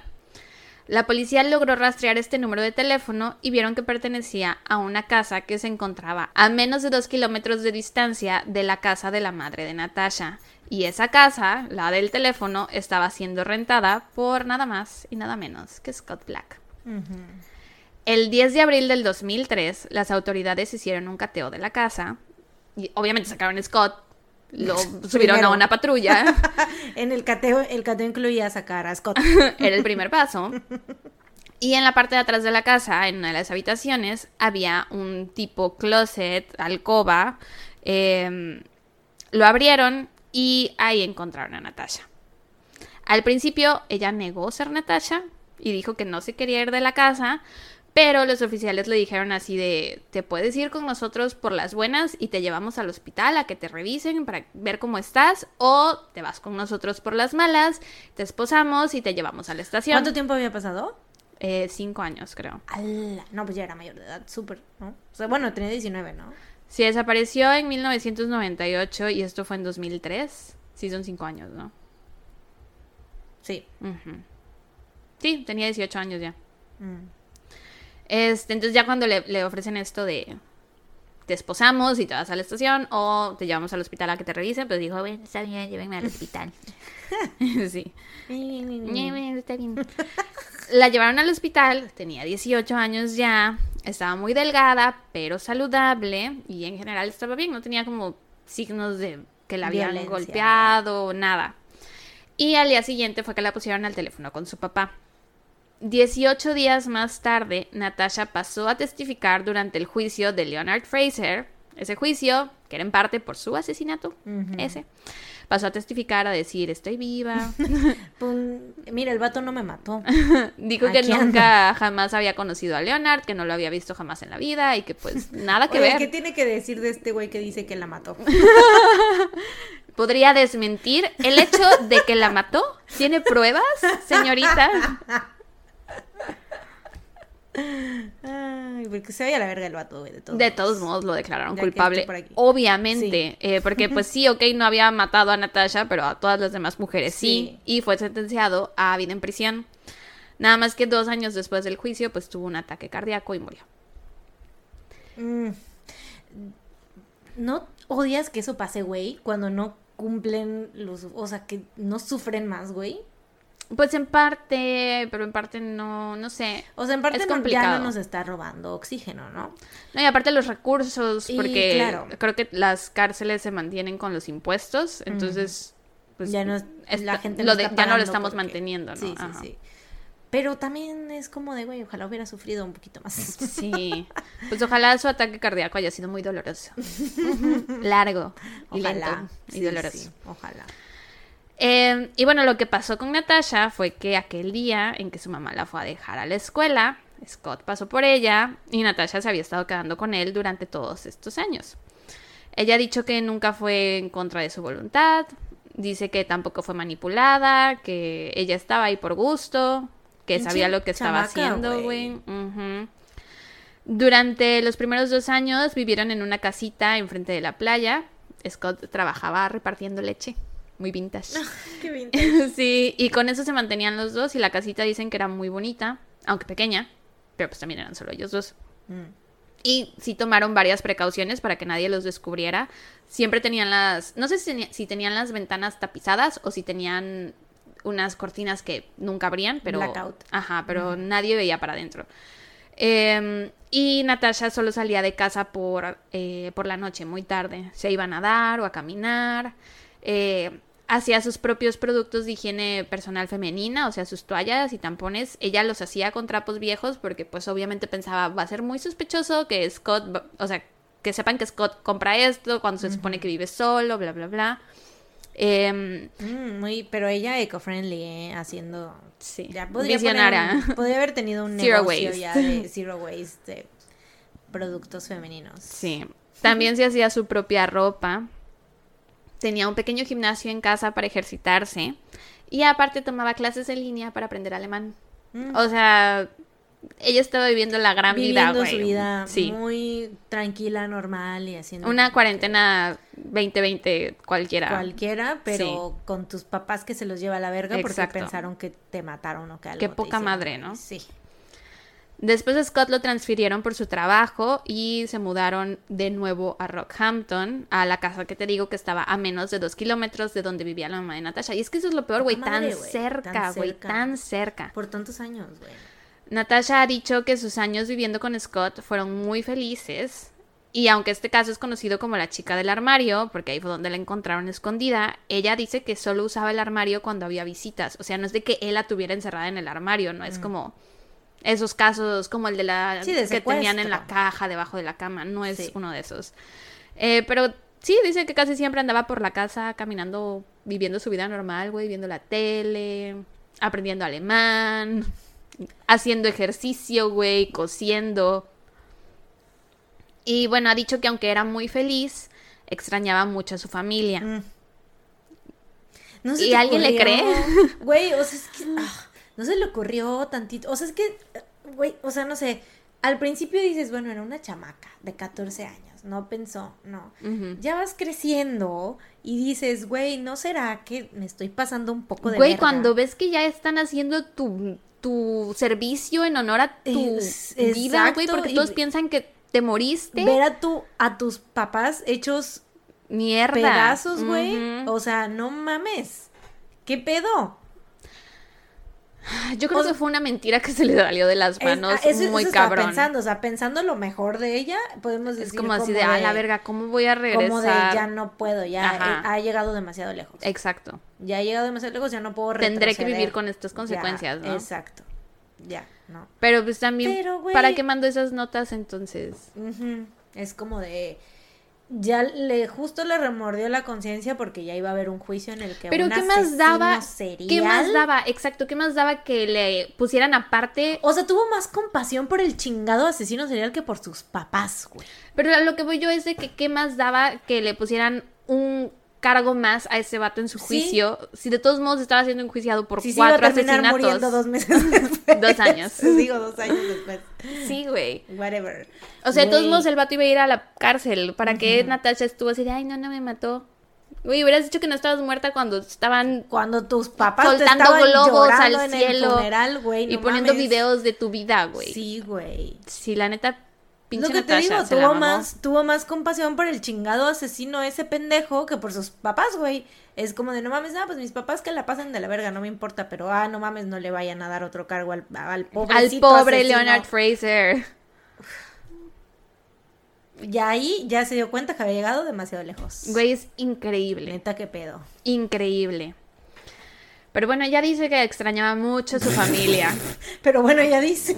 Güey, es que neta me cuesta mucho trabajo creerlo. No, no, no. Yo no le creo. Durante los años que estuvo lejos, su hermana se casó y su hermano menor, pues ya era un adolescente. La última vez que ella lo había visto tenía seis años. Mm. Y ahora tenía trece. Entonces el hermano, pues ni la conocía, güey. ¿Quién es esta mujer extraña?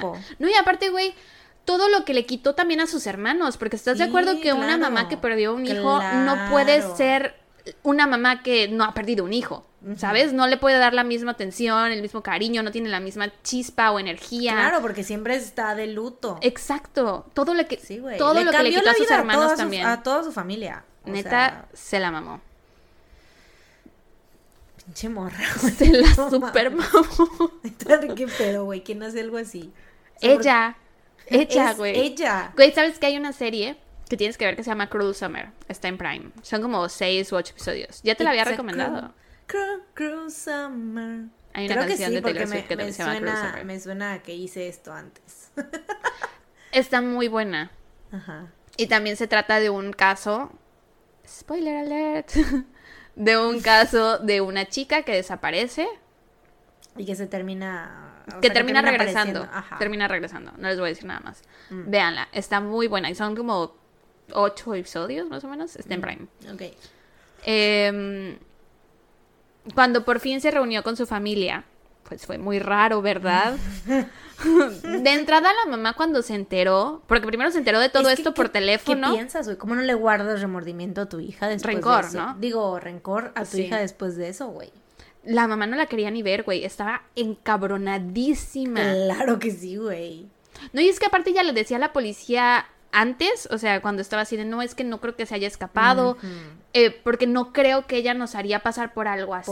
O se está viendo todo lo que estamos sufriendo. Si ella se hubiera escapado, ya hubiera regresado a casa al vernos así. Claro. Entonces, pues. Es como te valimos, güey. Te valimos verga e hiciste. Destrozaste esta familia, güey. Sí. No, no mames, eso. Talk about de la oveja negra de la familia, güey. Y todo nada más por irse con el novio, güey. Güey, neta, qué pedo. Ni la sirenita se atrevió ¿Por qué no puedes esperar? ¿Por qué no puedes esperarte un par de años, güey? O sea, ¿sabes? O si lo quieres hacer, pues ya mínimo no hagas no le hagas creer a tu familia que estás muerta, que te desapareciste, que alguien te hizo algo, güey, que un pinche asesino serial. Bueno, es que por ley creo que ella no se podía ir de casa porque era menor. O sea, pero bueno, Y si ella decía, me voy a vivir con mi novio Scott, ¿Lo iban a agarrar a él? Lo iban a agarrar a él por mm. secuestro, porque aunque ella se estuviera yendo por su voluntad, pues sigue siendo menor de edad, entonces no puede... Eso es lo que yo entiendo de la ley. Recuerden que no sé nada. Solo hablo de mi experiencia y de lo que he visto en otros si casos. los papás dan su consentimiento, no hay pedo, ¿no? bueno, sí, sí dan su consentimiento, pero pero pues, pues, yo creo que mil veces los papás hubieran preferido eso a... Es que no yo creo que no se imaginaban que su hija era capaz de hacerse la muerta literal, güey.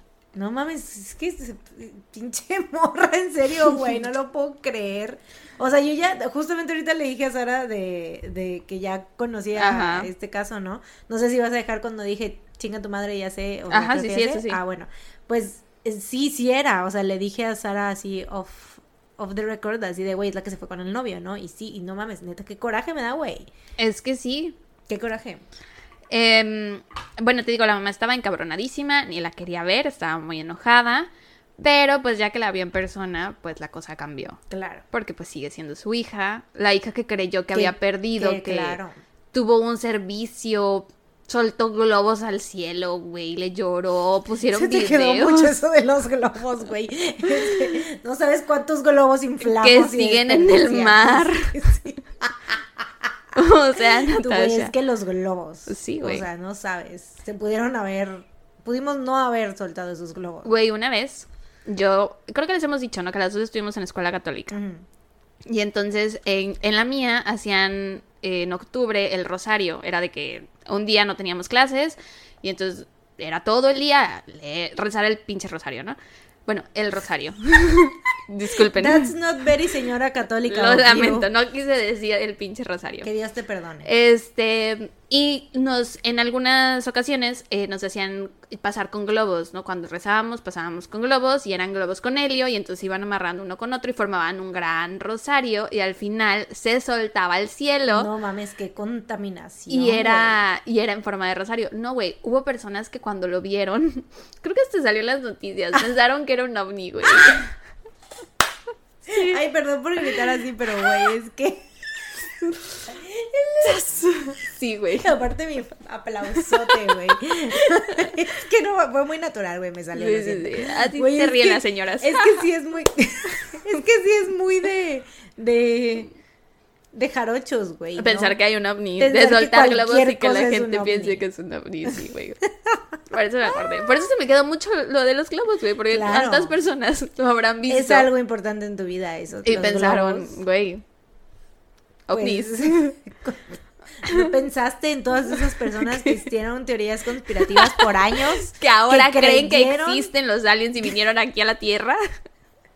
Todos los que creímos que eso fue parte Jaime Maussan construyó su carrera por eso. Que no te arrepientes de haber, de que la mentira, todo esto, ya se le bajó, se le cayó el teatro a Jaime Maussan por tu culpa. Por tu culpa, Natasha, te mamaste. eh, bueno, sí, la mamá ha dicho que sí puede ha dicho que sí podrá perdonar a Natasha, pero que nunca podrá olvidar. No, claro. Y ha de ser bien difícil, güey. Pues claro, güey. ¿Cómo le haces para ¿Cómo regresas a tu casa con esto, güey? Yo creo que... ¿Con qué cara ves a tus papás? ¿Sabemos si vivió con ellos o si siguió viviendo con Scott? Ahí te va. Mm. O sea, más adelante. Espérate. Ah, ok. eh, la mamá ha dicho que sí, que no eran una familia perfecta, que tenían problemas en casa, pero que no era nada que no se pudiera solucionar, o sea, nada que mereciera que ella hiciera esto. O sea, vaya, a lo mejor una de las hijas de los Turpin que hiciera algo así, dices, ok, entiendo, good for you. Te hubieras llevado a todos tus hermanos. Pero pues al parecer aquí no hubo como... No era, o sea, no es algo que pues, güey, vaya, que no muchos de nosotros hayamos experimentado. Ajá, problemas en casa, papás con matrimonios disfuncionales. Que sí nos joden, ¿no? Sí, Pero también, o sea, güey, no tuvo empatía de terapia, sea, esas cosas, pero güey. Claro. No tuvo nada de empatía con sus papás, ni con sus hermanos, güey. O sea, porque, ok, si a tus papás los odias, güey, a tus hermanos también les estás haciendo esto, güey, a tu hermano chiquito de seis años. Güey, es que no es algo que neta alguien... Vas a dejar que crezca creyendo que tuvo una hermana que asesinó un violador y asesino en serie. y ahí fue cuando llegó a su límite y ahí fue cuando dijo, no, no, no mames. Pobre Leonard Fraser. por otro lado, Natasha ha dicho que nunca va a revelar públicamente por qué hizo lo que hizo. Mm. Dijo, yo sé por qué me fui. No estoy segura de que mi mamá o mi hermana sepan por completo todas mis razones. No estoy segura de que haga alguna diferencia el que yo diga por qué me fui. Nada de lo que diga será lo suficientemente bueno para el dolor que le causé a mi familia. Claro. Y pues no sé si a lo mejor, o sea, esto ya es completamente especulación, no sé si su, si su papá le hacía algo, si también por eso ya mm. se autolesionaba, si por eso decidió huir, no tengo idea. Pero es lo más cercano que se me ocurre a, ok, podría entender por qué se te salió esto de las manos, ¿no? Pero yo creo que ya lo hubiera dicho, ¿no? O sea... Pues no sé. Tal vez. No lo sé. Poco después de ser encontrada con vida, eh, pues era obvio que Natasha y Scott iban a enfrentar cargos criminales por permitir que todos creyeran que estaba muerta y por todo el dinero y los recursos que se dedicaron a esa investigación, güey. Claro. Porque estuvieron buscando su cuerpo por todas partes. Fueron 151 mil dólares los que se usaron solo para la investigación de su supuesto asesinato. A la verga. En 2005, Scott... y los globos, güey. como 100 dólares, güey. No es mucho. no es mucho. ¿Quién sabe cuántos globos eran? Pero, o sea, los globos. Es como 15 dólares, güey. Deja tú los 150 y tantos. No, los El daño al planeta, hermana. el daño al planeta. Sí, eso no tiene precio. en 2005, Scott Black se declaró culpable de decirle a los agentes de policía que no sabían nada sobre el paradero de Natasha. Que también, güey, la policía, qué pedo, así de, ay, no, yo no he visto a mi novia. Sé que se ha escapado conmigo en el pasado, pero ahorita no la he visto sorry. Y los policías se quedaron así de, ah, chido, güey. O sea, ¿por qué no fueron a revisar su casa, güey?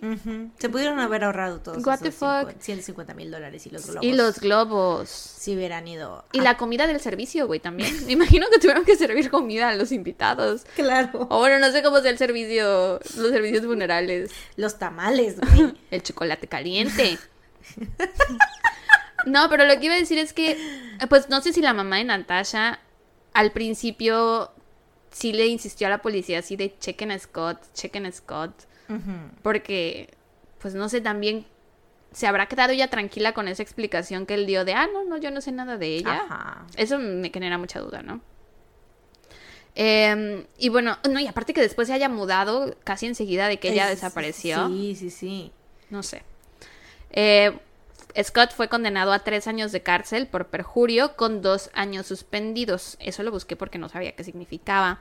Y es algo parecido a libertad condicional. Mm. Decía, una sentencia suspendida es una sentencia condenatoria por un delito por un delito penal cuyo cumplimiento el tribunal ordena aplazar para permitir que el acusado cumpla un periodo de libertad condicional. No entendí ni verga. Yo tampoco, por eso se los copié tal cual.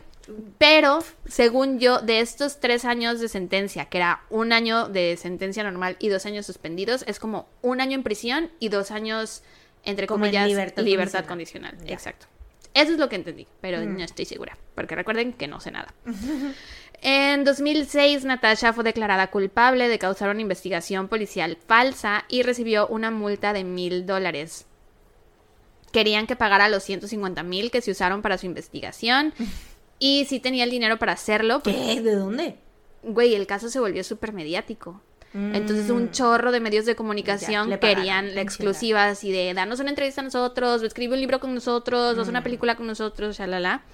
Y firmó un contrato por 120 mil dólares con Publishing and Broadcasting Limited, que creo que es como una televisora. Pero la jueza del juicio dictaminó que no, que ella no tenía el dinero para hacerlo, no sé por qué. Y también en algún lado escuché, o sea, lo escuché en un podcast, pero no sé cuál era la fuente de estas personas, pero decían que alguien, creo que la jueza dijo que Natasha no tenía la culpa de que, o sea, no era su responsabilidad de que hayan pensado que estuviera muerta. Mm. O sea, como que o bueno, a lo mejor fue la abogada defensora de ella que dijo, Natasha se escapó, ella no sabía que la iban a dar por muerta, ¿no? Eso no, no es pedo de ella, entonces ya es pedo de, del Estado. Claro, es pedo de sus papás que se preocuparan tanto. Eh, no, más bien del... Bueno, ahí creo que es más bien del Estado, porque mm.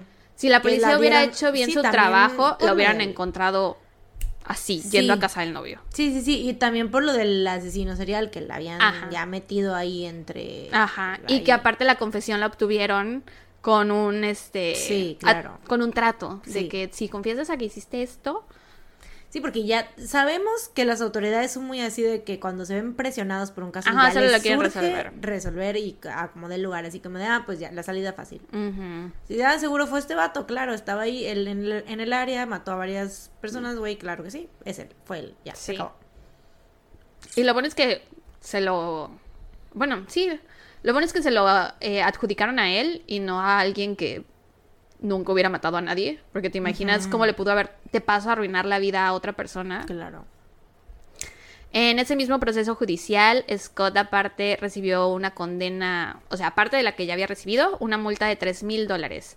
Y se le ordenó pagar 16 mil dólares para cubrir los costos de la investigación.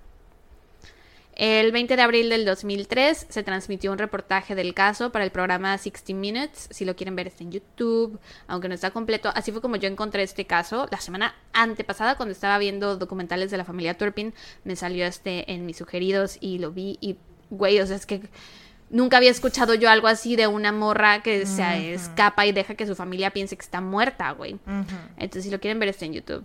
Y eh, pues en este documental, bueno, reportaje documental, pues sí se ve a Natasha con su mamá, güey, y se les ve, pues obviamente se les ve súper incómodas, güey, súper incómodas. Claro. Así de que se sientan y hay una distancia entre, o sea, como si no se conocieran, no es como te sientas tú con tu mamá o con alguien de tu familia muy cercano. El 29 de septiembre del 2008, Natasha y Scott se casaron. Mm. Él ya había cumplido su sentencia en prisión y se dice que una revista les pagó 200 mil dólares por la exclusiva de la boda. Pues que vivan los novios. Güey, y todavía los premian, güey. La premian con 200 mil dólares. Es una gracia lo que hicieron, güey. O sea, no mames. Yo, ya quién quiere saber de estos vatos. Bueno, claramente nosotras. y yo ¿quién quiere saber de ellos? Y yo investigando ayer. Y yo, güey, 10 minutos antes preguntándote. ¿Y sabemos si todavía sigue con Scott? ¿Quién quiere saber? ¿Quién quiere, güey? O sea, y me hubieran enojado si no sabrías. Así que, ¿cómo que no sabemos? ¿Cómo que no sabemos qué pasó, güey? ¿Dónde está? ¿Dónde está la información? ¿Por qué no les pagaron más? Güey. Güey, pero qué horror, la neta. O sea. Güey, es lo feo de vivir en esta sociedad que se maneja así de por esta el manera, güey. Por el morbo. Por el morbo. Y por la.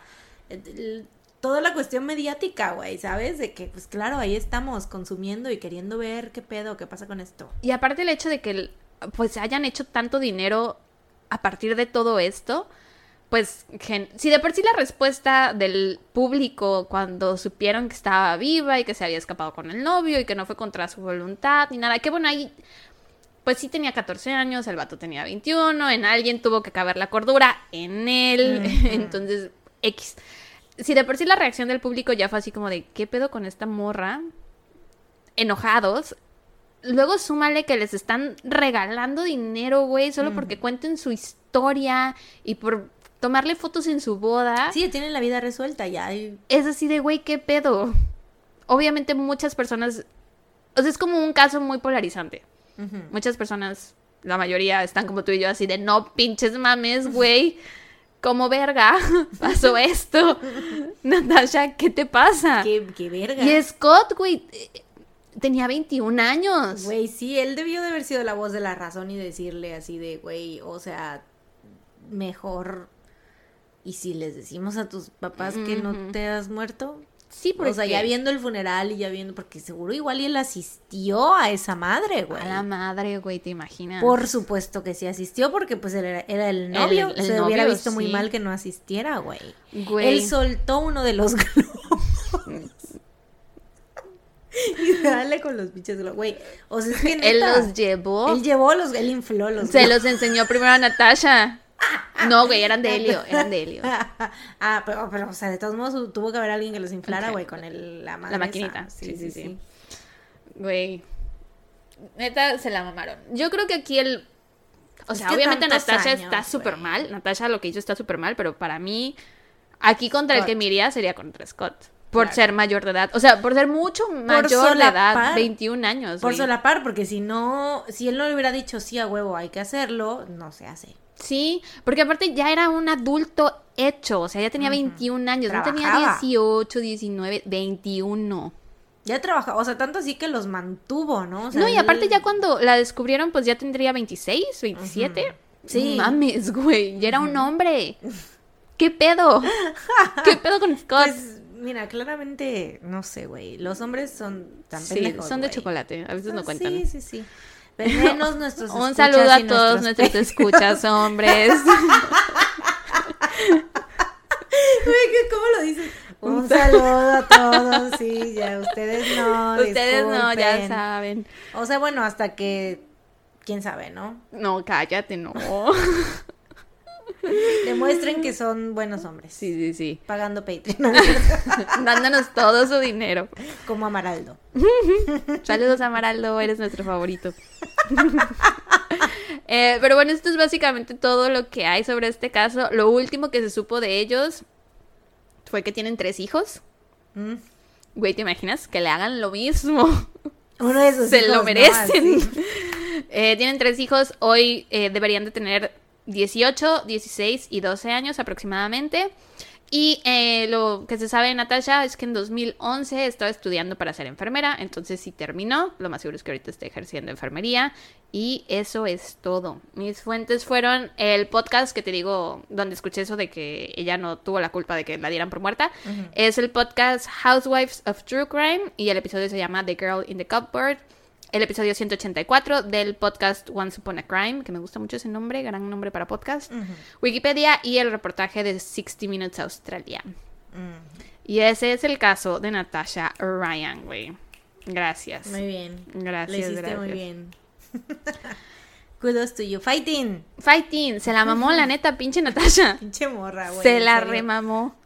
Es que es que es tan horrible que hasta me da un poco de risa cuando eh, pienso cómo hizo todo esto, güey. Sí, sí, sí, o sea, ¿en qué momento dijo así de chale, ya me pasé de ver. Güey, es que como no tienes el corazón de, o sea, o la empatía para pensar en lo que pueden estar sufriendo. Que claro. Tu hermana, tu hermano, tu mamá. Para la mamá y para la familia, o sea, lo que dices, ¿no? Que al principio es súper enojada, pero después es como, es mi hija y estoy, o sea, al final de cuentas, lo que importa siempre... Estás viva, estás, bien. Exacto. No te hicieron daño. Porque... Eres una hija de la fregada. Sí. Te la mamaste y nunca te, nunca lo voy a olvidar, pero pues estás bien. Sí, yo creo como mamá es, es lo más importante, ¿no? Así de mínimo fue por eso y no es de que estés muerta. ¿Dirías que este es un caso anticonceptivo? Yo creo que sí. Claro que sí, güey. Caso anticonceptivo, güey. sí, últimamente has puros casos anticonceptivos has dado. Este me gustó por el final porque Sí, no hay O sea, aunque es un final de que se la mamó increíble, pero, pues estaba, bien. Estaba viva, no, o sea, al final.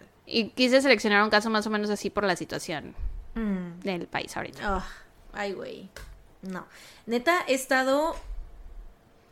He llorado mucho, güey, por eso. Es que cada que pasan esas cosas, neta, es como que, verga. Sí, güey. ¿Cuántas veces no? Y es que este pinche país y en muchos países de Latinoamérica es lo mismo, güey. Y lo, o sea, es que lo peor es la impunidad. Es que eso, ¿no? La impunidad, lo hacen y no hay consecuencias, güey. La incompetencia de las autoridades, güey, en serio, no es, no hay palabras, güey, que puedan expresar la frustración.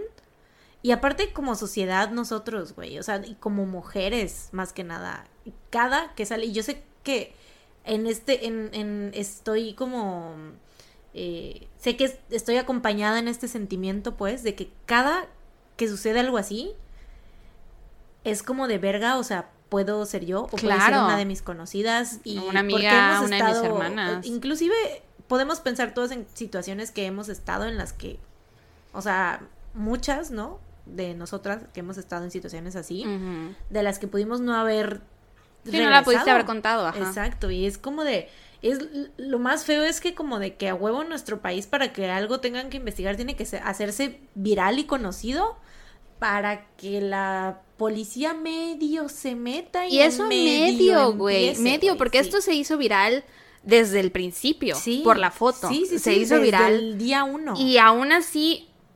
Pasaron dos semanas. No mames. Ah, por, si no saben, estamos hablando del caso de, de que ahorita, ah, neta, o sea, es un, es un caso que si no son de México, pues a lo mejor no sepan, pero está como conmocionando nuestro país porque salió una foto de ella de recién, o sea, de el momento, la última vez que se le vio viva y está pues parada en una carretera porque sola. Sí, sus amigas eh, la dejaron, estaba en una fiesta. Las amigas se fueron las Amigas se fueron antes, la dejaron sola y ella, o sea, la dejaron con un taxista, con un conductor de Uber y el conductor de Uber dijo que ella se bajó. Pero que yo sepa, no la dejaron sola, la dejaron en la fiesta. En la fiesta, ajá, algo así.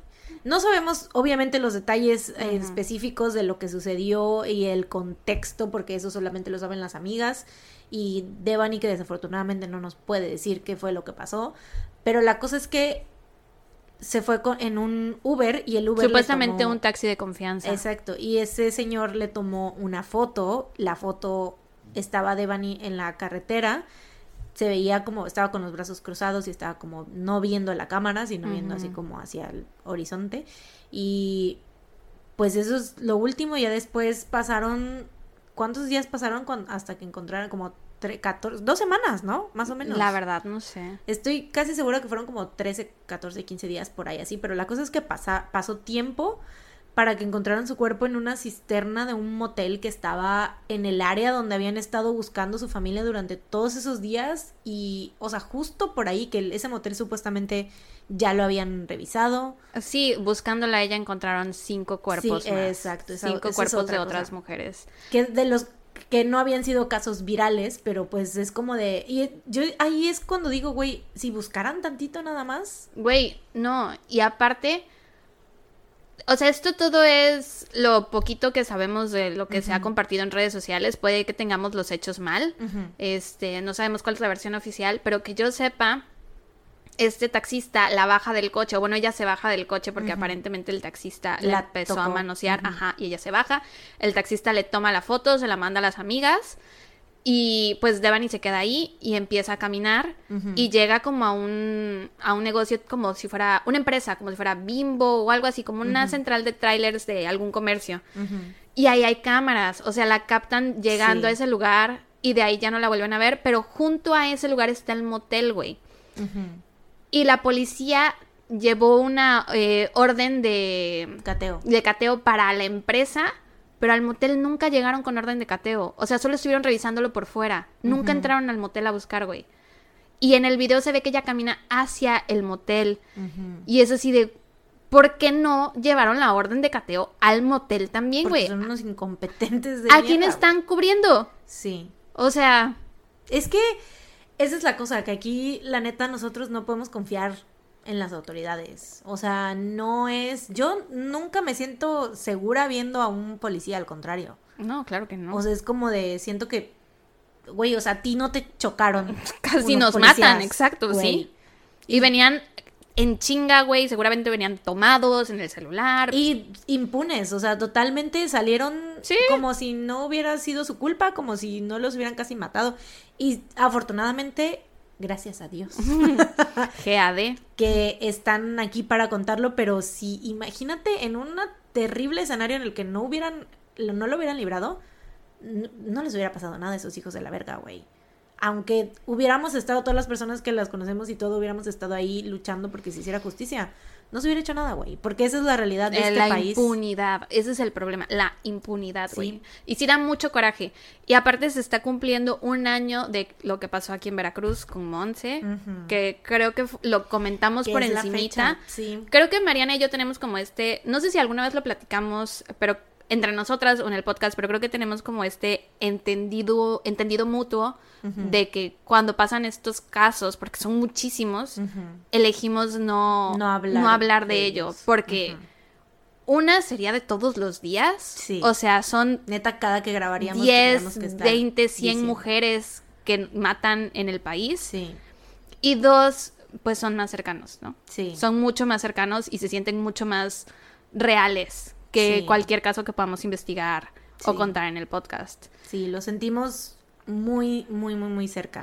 Porque, o sea, es lo que les digo, cada que yo, o sea, cada que vemos estas noticias y sé que muchas se identificarán, o sea, neta, yo lloro, güey, en serio me pongo mal, o sea, es como de, no sé, y sé que a todos nos afecta, a lo mejor no al grado de llorar, pero sí sé que a todos nos afecta y que estamos como que a lo mejor días pensando en eso y, y así. Sí, no creo que haya alguien una sola mujer en el país que no haya estado pensando en este caso durante estas semanas. Es imposible, güey. Sí, es imposible. Es imposible.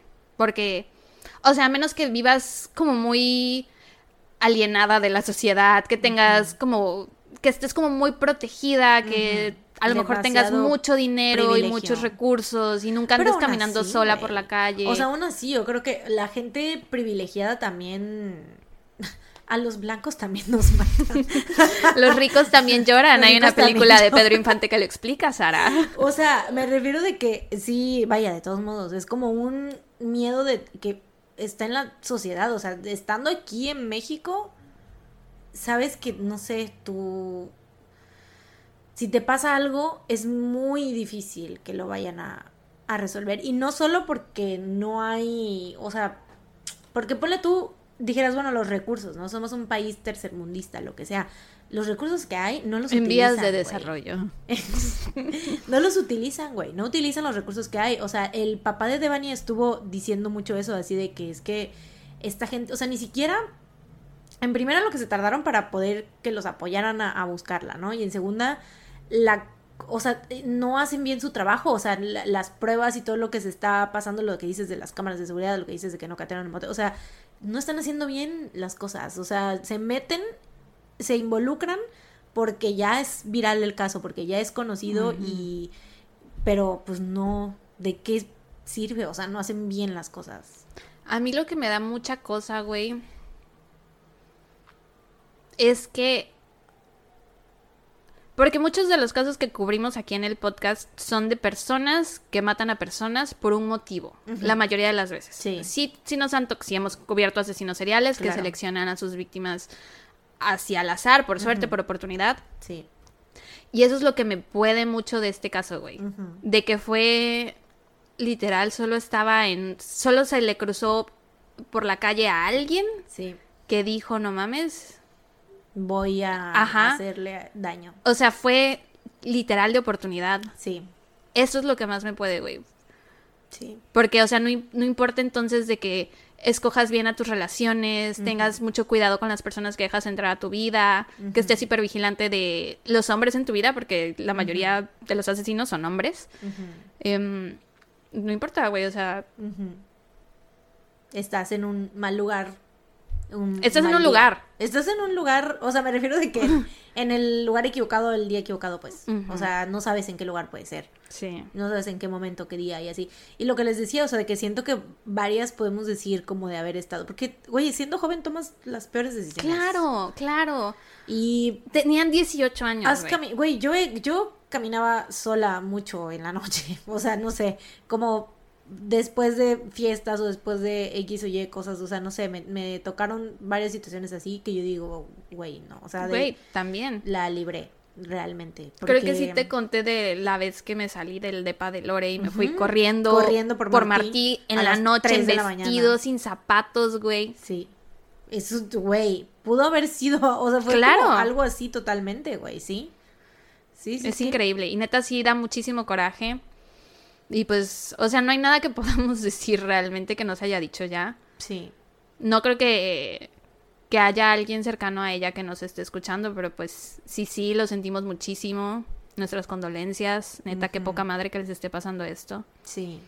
Y, y ojalá se haga justicia. o sea, ojalá. Eso, a eso iba, que neta espero que este caso sea uno de los pocos que tengan. O sea, siempre, ojalá y todos se pudieran resolver, güey. En serio que todos, porque el hecho de que hayan encontrado varios cuerpos buscando el de Devani es como de, güey, ¿En qué pinche fosa vivimos? Es exacto, que, güey, nada más tantito tuvieron que rascar las autoridades para encontrar esos cuerpos, güey. Entonces, eso quiere decir que no están buscando bien, no están haciendo bien su trabajo. ¿Y qué verga con ese motel, güey? O sea, porque había cinco cadáveres. Pero era ahí. Ahí. Eh, pues a los alrededores. En la misma zona, güey.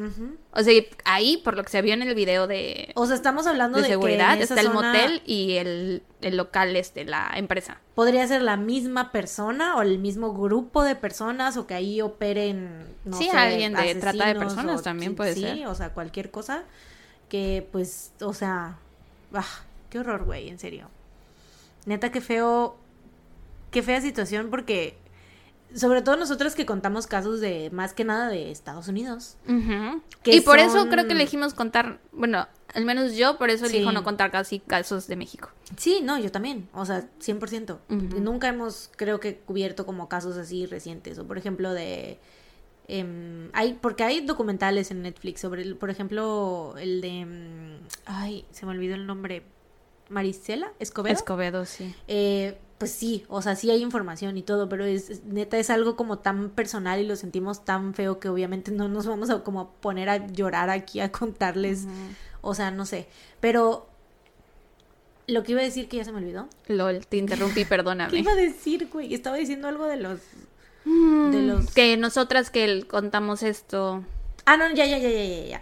Que en Estados Unidos cómo son las cosas y en los países primermundistas que sí hay también casos en los que dices que pedo claro, con la gente podrida ahí en todas partes. En todas partes. Pero el problema es cómo manejan las autoridades a esa gente podrida. Exactamente. Y aparte que sí se destinan como recursos y que sí hacen como su trabajo, ¿no? No la, algunas veces no lo hacen bien, no, sí, o sea, porque no es perfecta la vida y así, pero es muy frustrante ver que en muchos países, obviamente en, Estados Unidos deben de haber muchísimos casos también de gente desaparecida y de así sin resolver, pero es menos común que en México. En México ni siquiera se mencionan, o sea, no hay... No, no porque es el pan de cada día. Sí. O sea, es de todos los días, todos los días. Y no una, no diez, cientos. Sí. Es muy... Da mucho coraje, de verdad. Sí, la verdad. Pero bueno, Dato feliz, güey. No, espérate. yo Empecé a decir esto. salió el tema porque yo dije que por eso decidí contar un caso como el que conté hoy. Mm, mm, mm. Porque ojalá así fuera el caso de todas las mujeres desaparecidas. Ojalá fueran morras que se fueran con el novio y ojalá estuviéramos mentándoles la madre a ellas. Ojalá fuera eso. es preferible esto, el caso de Natasha Ryan, al caso de Devani, al caso de Monse. Mil veces. Sí, güey, es lo que siempre, eso es algo que mi mamá me dice siempre, así de... Que incluso creo que lo publicó ella en el Facebook y así cuando pasó. En el Facebook. En el Facebook. Cuando pasaron, no, no ahorita con lo de Devani, sino con uno de los tantos casos que han habido. Em, ah, ¿sabes con cuál? ¿Te acuerdas? Columba. La, ¿La chavita del bule? Eh, no, la chica de Ciudad de México que la asesinó su esposo con el que ah, vivía. El vato que la Que la descuartizó. Ese, sí, no ese caso. A ver, lo voy a buscar porque no me gusta como... Ingrid. Ingrid. Ingrid Escamilla. Eh, pues sí, ella en un principio muchas personas estaban así como, como no había eh, regresado a su casa, estaban como de, bueno, pues es que no sé. O sea, muchos especula siempre que sucede algo así de un caso de desaparición de una mujer. Incluso ahorita con Devani ha habido mucho esto de que, pues es que porque se va de borracha con las amigas, que no sé qué. Y me acuerdo que en el caso de Ingrid, mi mamá puso algo así como de yo prefiero mil veces que pase algo así. O sea, claro. o sea, ella como mamá decía así, es que no entiendo como cuál es el. O sea, mil veces que se haya ido mi hija de borracha, que haya ido lo que, que lo que sea que haya hecho, que haya... Sí, que esté en una peda de cinco días. Sí, que haya hecho una pendejada, que se haya ido con el novio, que quede embarazada, ¿sabes? O sea, cualquier pendejada, pero que regrese viva. Claro. Que esté viva. Y incluso este caso de, de esta Natasha, güey, que, se la mamó. Se la mamó, pero preferible. Claro. O sea, regresó, o sea, estaba viva, ¿no? O sea, siempre va a ser... Y ojalá, o sea, porque es lo que muchos dicen, ¿no? De que, ay, seguramente se escapó con el novio. Pues ojalá así sea. Ojalá así fuera con todas. Ojalá así ojalá fuera. ojalá todas regresaran a su casa cinco años después y recibieran 150 mil dólares por una entrevista. sí, güey. Ojalá. Sí, sí, sí. Ojalá. Pero... Pues sí. Qué jodido. Qué jodido ser mujer en México. Y ahora sí, dato feliz. Dato feliz, güey, me urge. O recomendación. ¿Tienes dato o recomendación? Yo tengo That Feliz, por supuesto. Jimin. Claro. Eh, mi novio, Jimin. Si lo ubican. Mi sí, ¿saben mi novio? Del que estábamos hablando hace rato. no, el chicharito. Ese no, ya desmentiste, ya. Park Jimin. Ajá, sí, él eh, sacó su primera canción. Bueno, no su primera canción, pero su canción. Debutó. su primer OST, su primer soundtrack para una eh, un drama, una serie en mm. Corea. Y está muy bonita. Se llama With You y es en colaboración con un amigo suyo que yo la verdad lo ubico nada más porque pues es amigo del Jimeno. Este, entonces pues cuando salió que iba a ser colaboración entre los dos me quedé así de ah, chale, o sea, lo que yo daría porque fuera solo Jimin, ¿no? Solo escucharlo a él. Pero ya que los escuché a los dos, Jimin, es, ya que los escuché a los dos, pues creo que sí suena muy bonita la canción. Sí, está Con los dos juntos. Yo no la había escuchado y Sara así de que no puede pasar ni un minuto más. Llegué a casa de Mariana y fue lo primero que me dijo, fue decir, ay, no he escuchado la canción de Jimin y yo así de, pues creo que no nos va a quedar de otra más que escuchar la canción de Jimin. Sí, güey. Voy a intentarlo de verdad para que sea mi artista más escuchado este año. Que de verdad sea número uno Jimin. Ay, ojalá. No creo lograrlo porque los Betos van a sacar álbum. Sí, y luego Entonces no creo las Twice ya de seguro ahorita están en el número uno. Sí, quién de por sí. les, les informaré al final del año quién es mi artista más escuchado. Y ese es mi dato feliz. Estoy muy feliz por la canción. Muy bonita. Vayan a escucharla. Se llama With You. La pueden escuchar en Spotify. Nada más busquen With You, Jimin y ya. Sí, muy bonita. Es mitad en inglés. Muy romántica. Sí, yo muy romántica, quedé que, o sea, neta estaba yo, hasta le, regresé a la canción porque pensé que al principio el que estaba cantando era el otro güey. Y no, es el Jimeno. O sea, y, sí quedé, dije, wow. Wow. Con su voz tan sexy. ¿Cómo dices cuando es como... Tiene tantas facetas? Multifacético. Sí, dices tú. Quiso multifacético. El filter, el filter Jimeno. Sí. ¿Y tú? Yo tengo recomendación feliz. sabes, ya te he dicho. Ya ah, te he dicho, estoy viendo un drama con mi poderosísimo Song Kang, que lo amo, ustedes saben, han sido testigos de mi amor por Song Kang desde que vimos Love, Alarm. Que por cierto a mucha gente sí le gusta Love Alarm. A Mariana y a mí no nos Sí, a nosotros no nos gustó, pero yo agradezco por un, las canciones, un par de canciones. Las canciones. Ah, y el, por el Kang. Y porque, pues, ya podemos decir que ya la vimos. Sí. y fue, aparte, le tengo yo como cierto precio, porque aunque no nos haya gustado, pues fue el, un drama que vimos juntas. Ajá, sí. El primero. O sea, obviamente el más chido que hemos visto juntas fue Crash, Landing on You, pero eh, pues a Love Alarm le, tengo cierto aprecio por eso. Fue el primero. Porque, ajá. Y Hello My Twenties. Good Times. ¿Tú lo hemos visto tres? Love Alarm, sí. Ah, bueno, y el reality.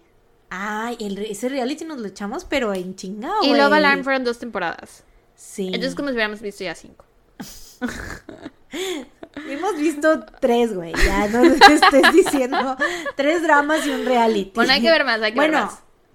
Dos dramas y un reality completos y medio Hello My Twenties. O sea, bueno, nos quedamos a la mitad de la segunda. Ni a la mitad llegamos. Ni a la mitad. Ni a la mitad. Bueno, a la serie. El drama que estás viendo. El drama que estoy viendo se llama Forecasting Love and Weather sale Song Kang y es que las únicas series, yo sé que hay otras, hay una serie que se llama Sweet Home, que sale Song Kang. Sweet Home, ¿no? Esa serie no la he visto, pero es de las que tienen como que mejores, o sea, mejores eh, reviews, reviews del Song Kang. Pero no la he visto porque, o sea, sí la quiero ver, pero la tengo en mi lista, pero es que sale el Song Kang más chamaquito, ¿sabes? O sea, no es como que yo ah, diga, uy, se me antoja verla, ¿sabes? Sí, porque tenemos un problema moral cuando pasan esas cosas. Sí, sí, sí, sí. Entonces, no, y aparte, o sea, no siento que me vaya a traer para nada porque se ve como muy, no sé, se, está como muy personalizado, pues no parece ah, personalizado, personificado, pues es muy en personaje, o sea, no parece Son Kang, entonces siento que no, o sea, estoy a salvo de no ser una pedófila. Sí, porque en cambio cuando veo.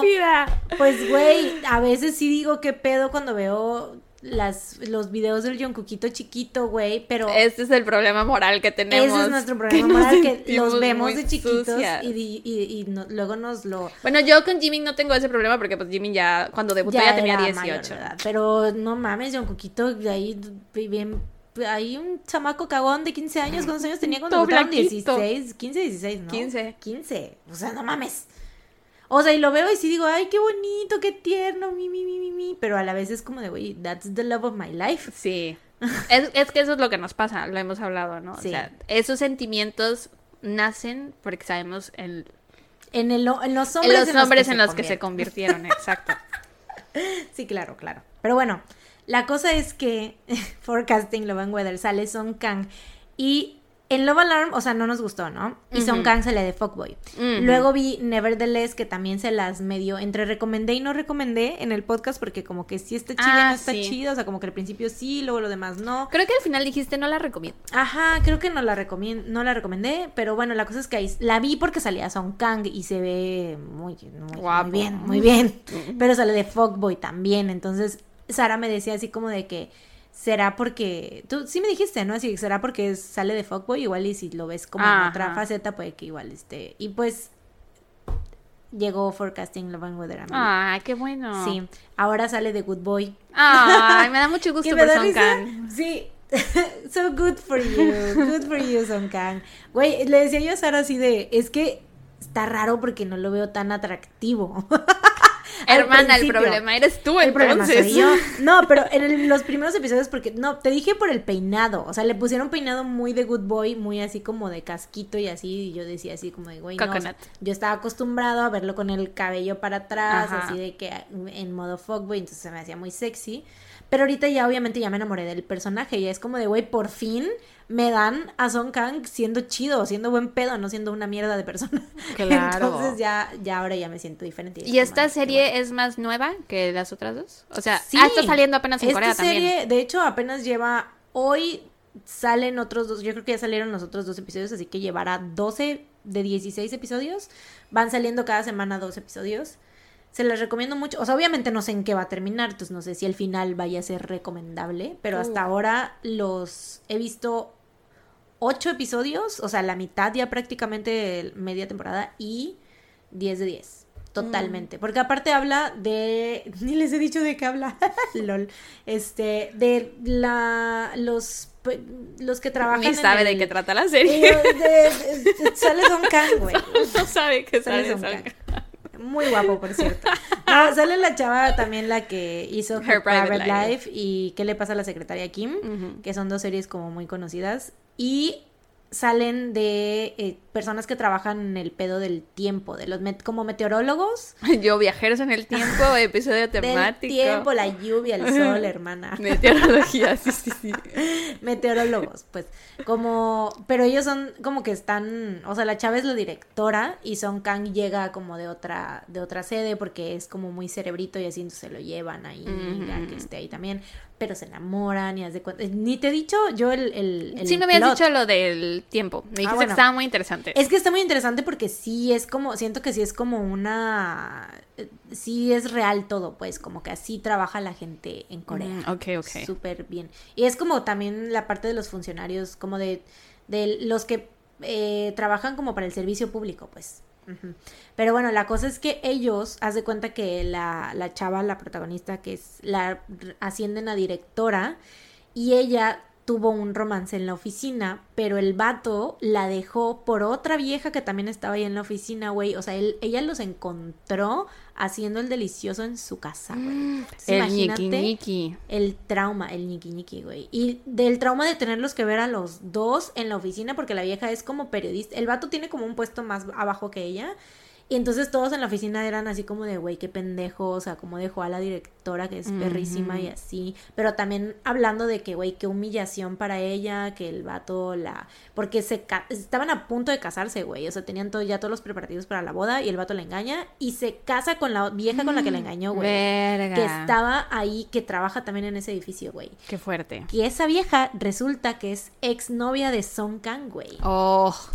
Y entonces, o sea, están ellos casados y así, güey, y la directora empieza a salir, o sea, y, Son Kang empiezan como que a salir, pero ella está así de que, güey, no, o sea, yo no quiero otro romance de oficina. Si vamos a salir tiene que ser súper secreto, o sea, nadie se tiene que enterar porque yo no quiero que vuelvan a estar hablando de mí y así. Entonces de eso se trata, está muy, muy, muy interesante. Y en medio de todo eso siempre es como que te meten el pedo del clima, pero muy bien, güey, la neta, muy, muy bien. Y pues ya sabes, hay como las historias aparte porque están estos vatos que los dos eran una mierda, güey. O sea, la neta Son Kang era bien chido con la morra que con la que engañó, con la que lo engañó. Lo engañó. Pues creo que ya, ya, ah, no, sí, sí, sí, sí lo engañó también. Este los cuerneros, pues. los infieles. Los infieles, los infieles. Él, Son Kang, era bien chido con la vieja de este infiel. Entonces, obviamente, ya cuando anda con este vato, que es una mierda, o sea, el vato se aprovechaba un chingo de, de la directora, así de que con el dinero y todo eso. Entonces, ya cuando empieza a ver lo mierda que es este vato, es como de, verga, yo tenía al vato bueno y lo dejé ir. Mm. Y, el, y igual el otro vato, güey, estaba así de que no mames, yo andaba con la directora y será que tomé la decisión correcta, ¿sabes? Entonces está, está chida. Wow, me suena como en Skater Boy cuando eh, cuando ya la morra que lo rechazaba, que se burlaba de él, fue a su concierto y se quedaba así de mm".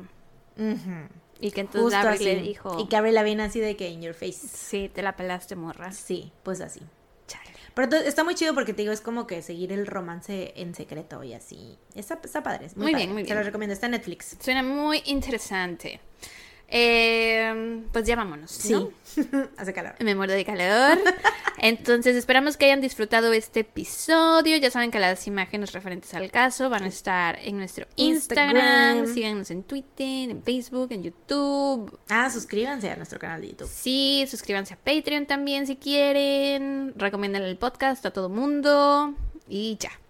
Listo. Vámonos. Vámonos. Muchas gracias por acompañarnos una vez más. Eh, nos escuchan la próxima semana en otro episodio de su podcast favorito. Mientras tanto, cuídense. Y recuerden, no, salgan, de, casa. Adiós. Bye.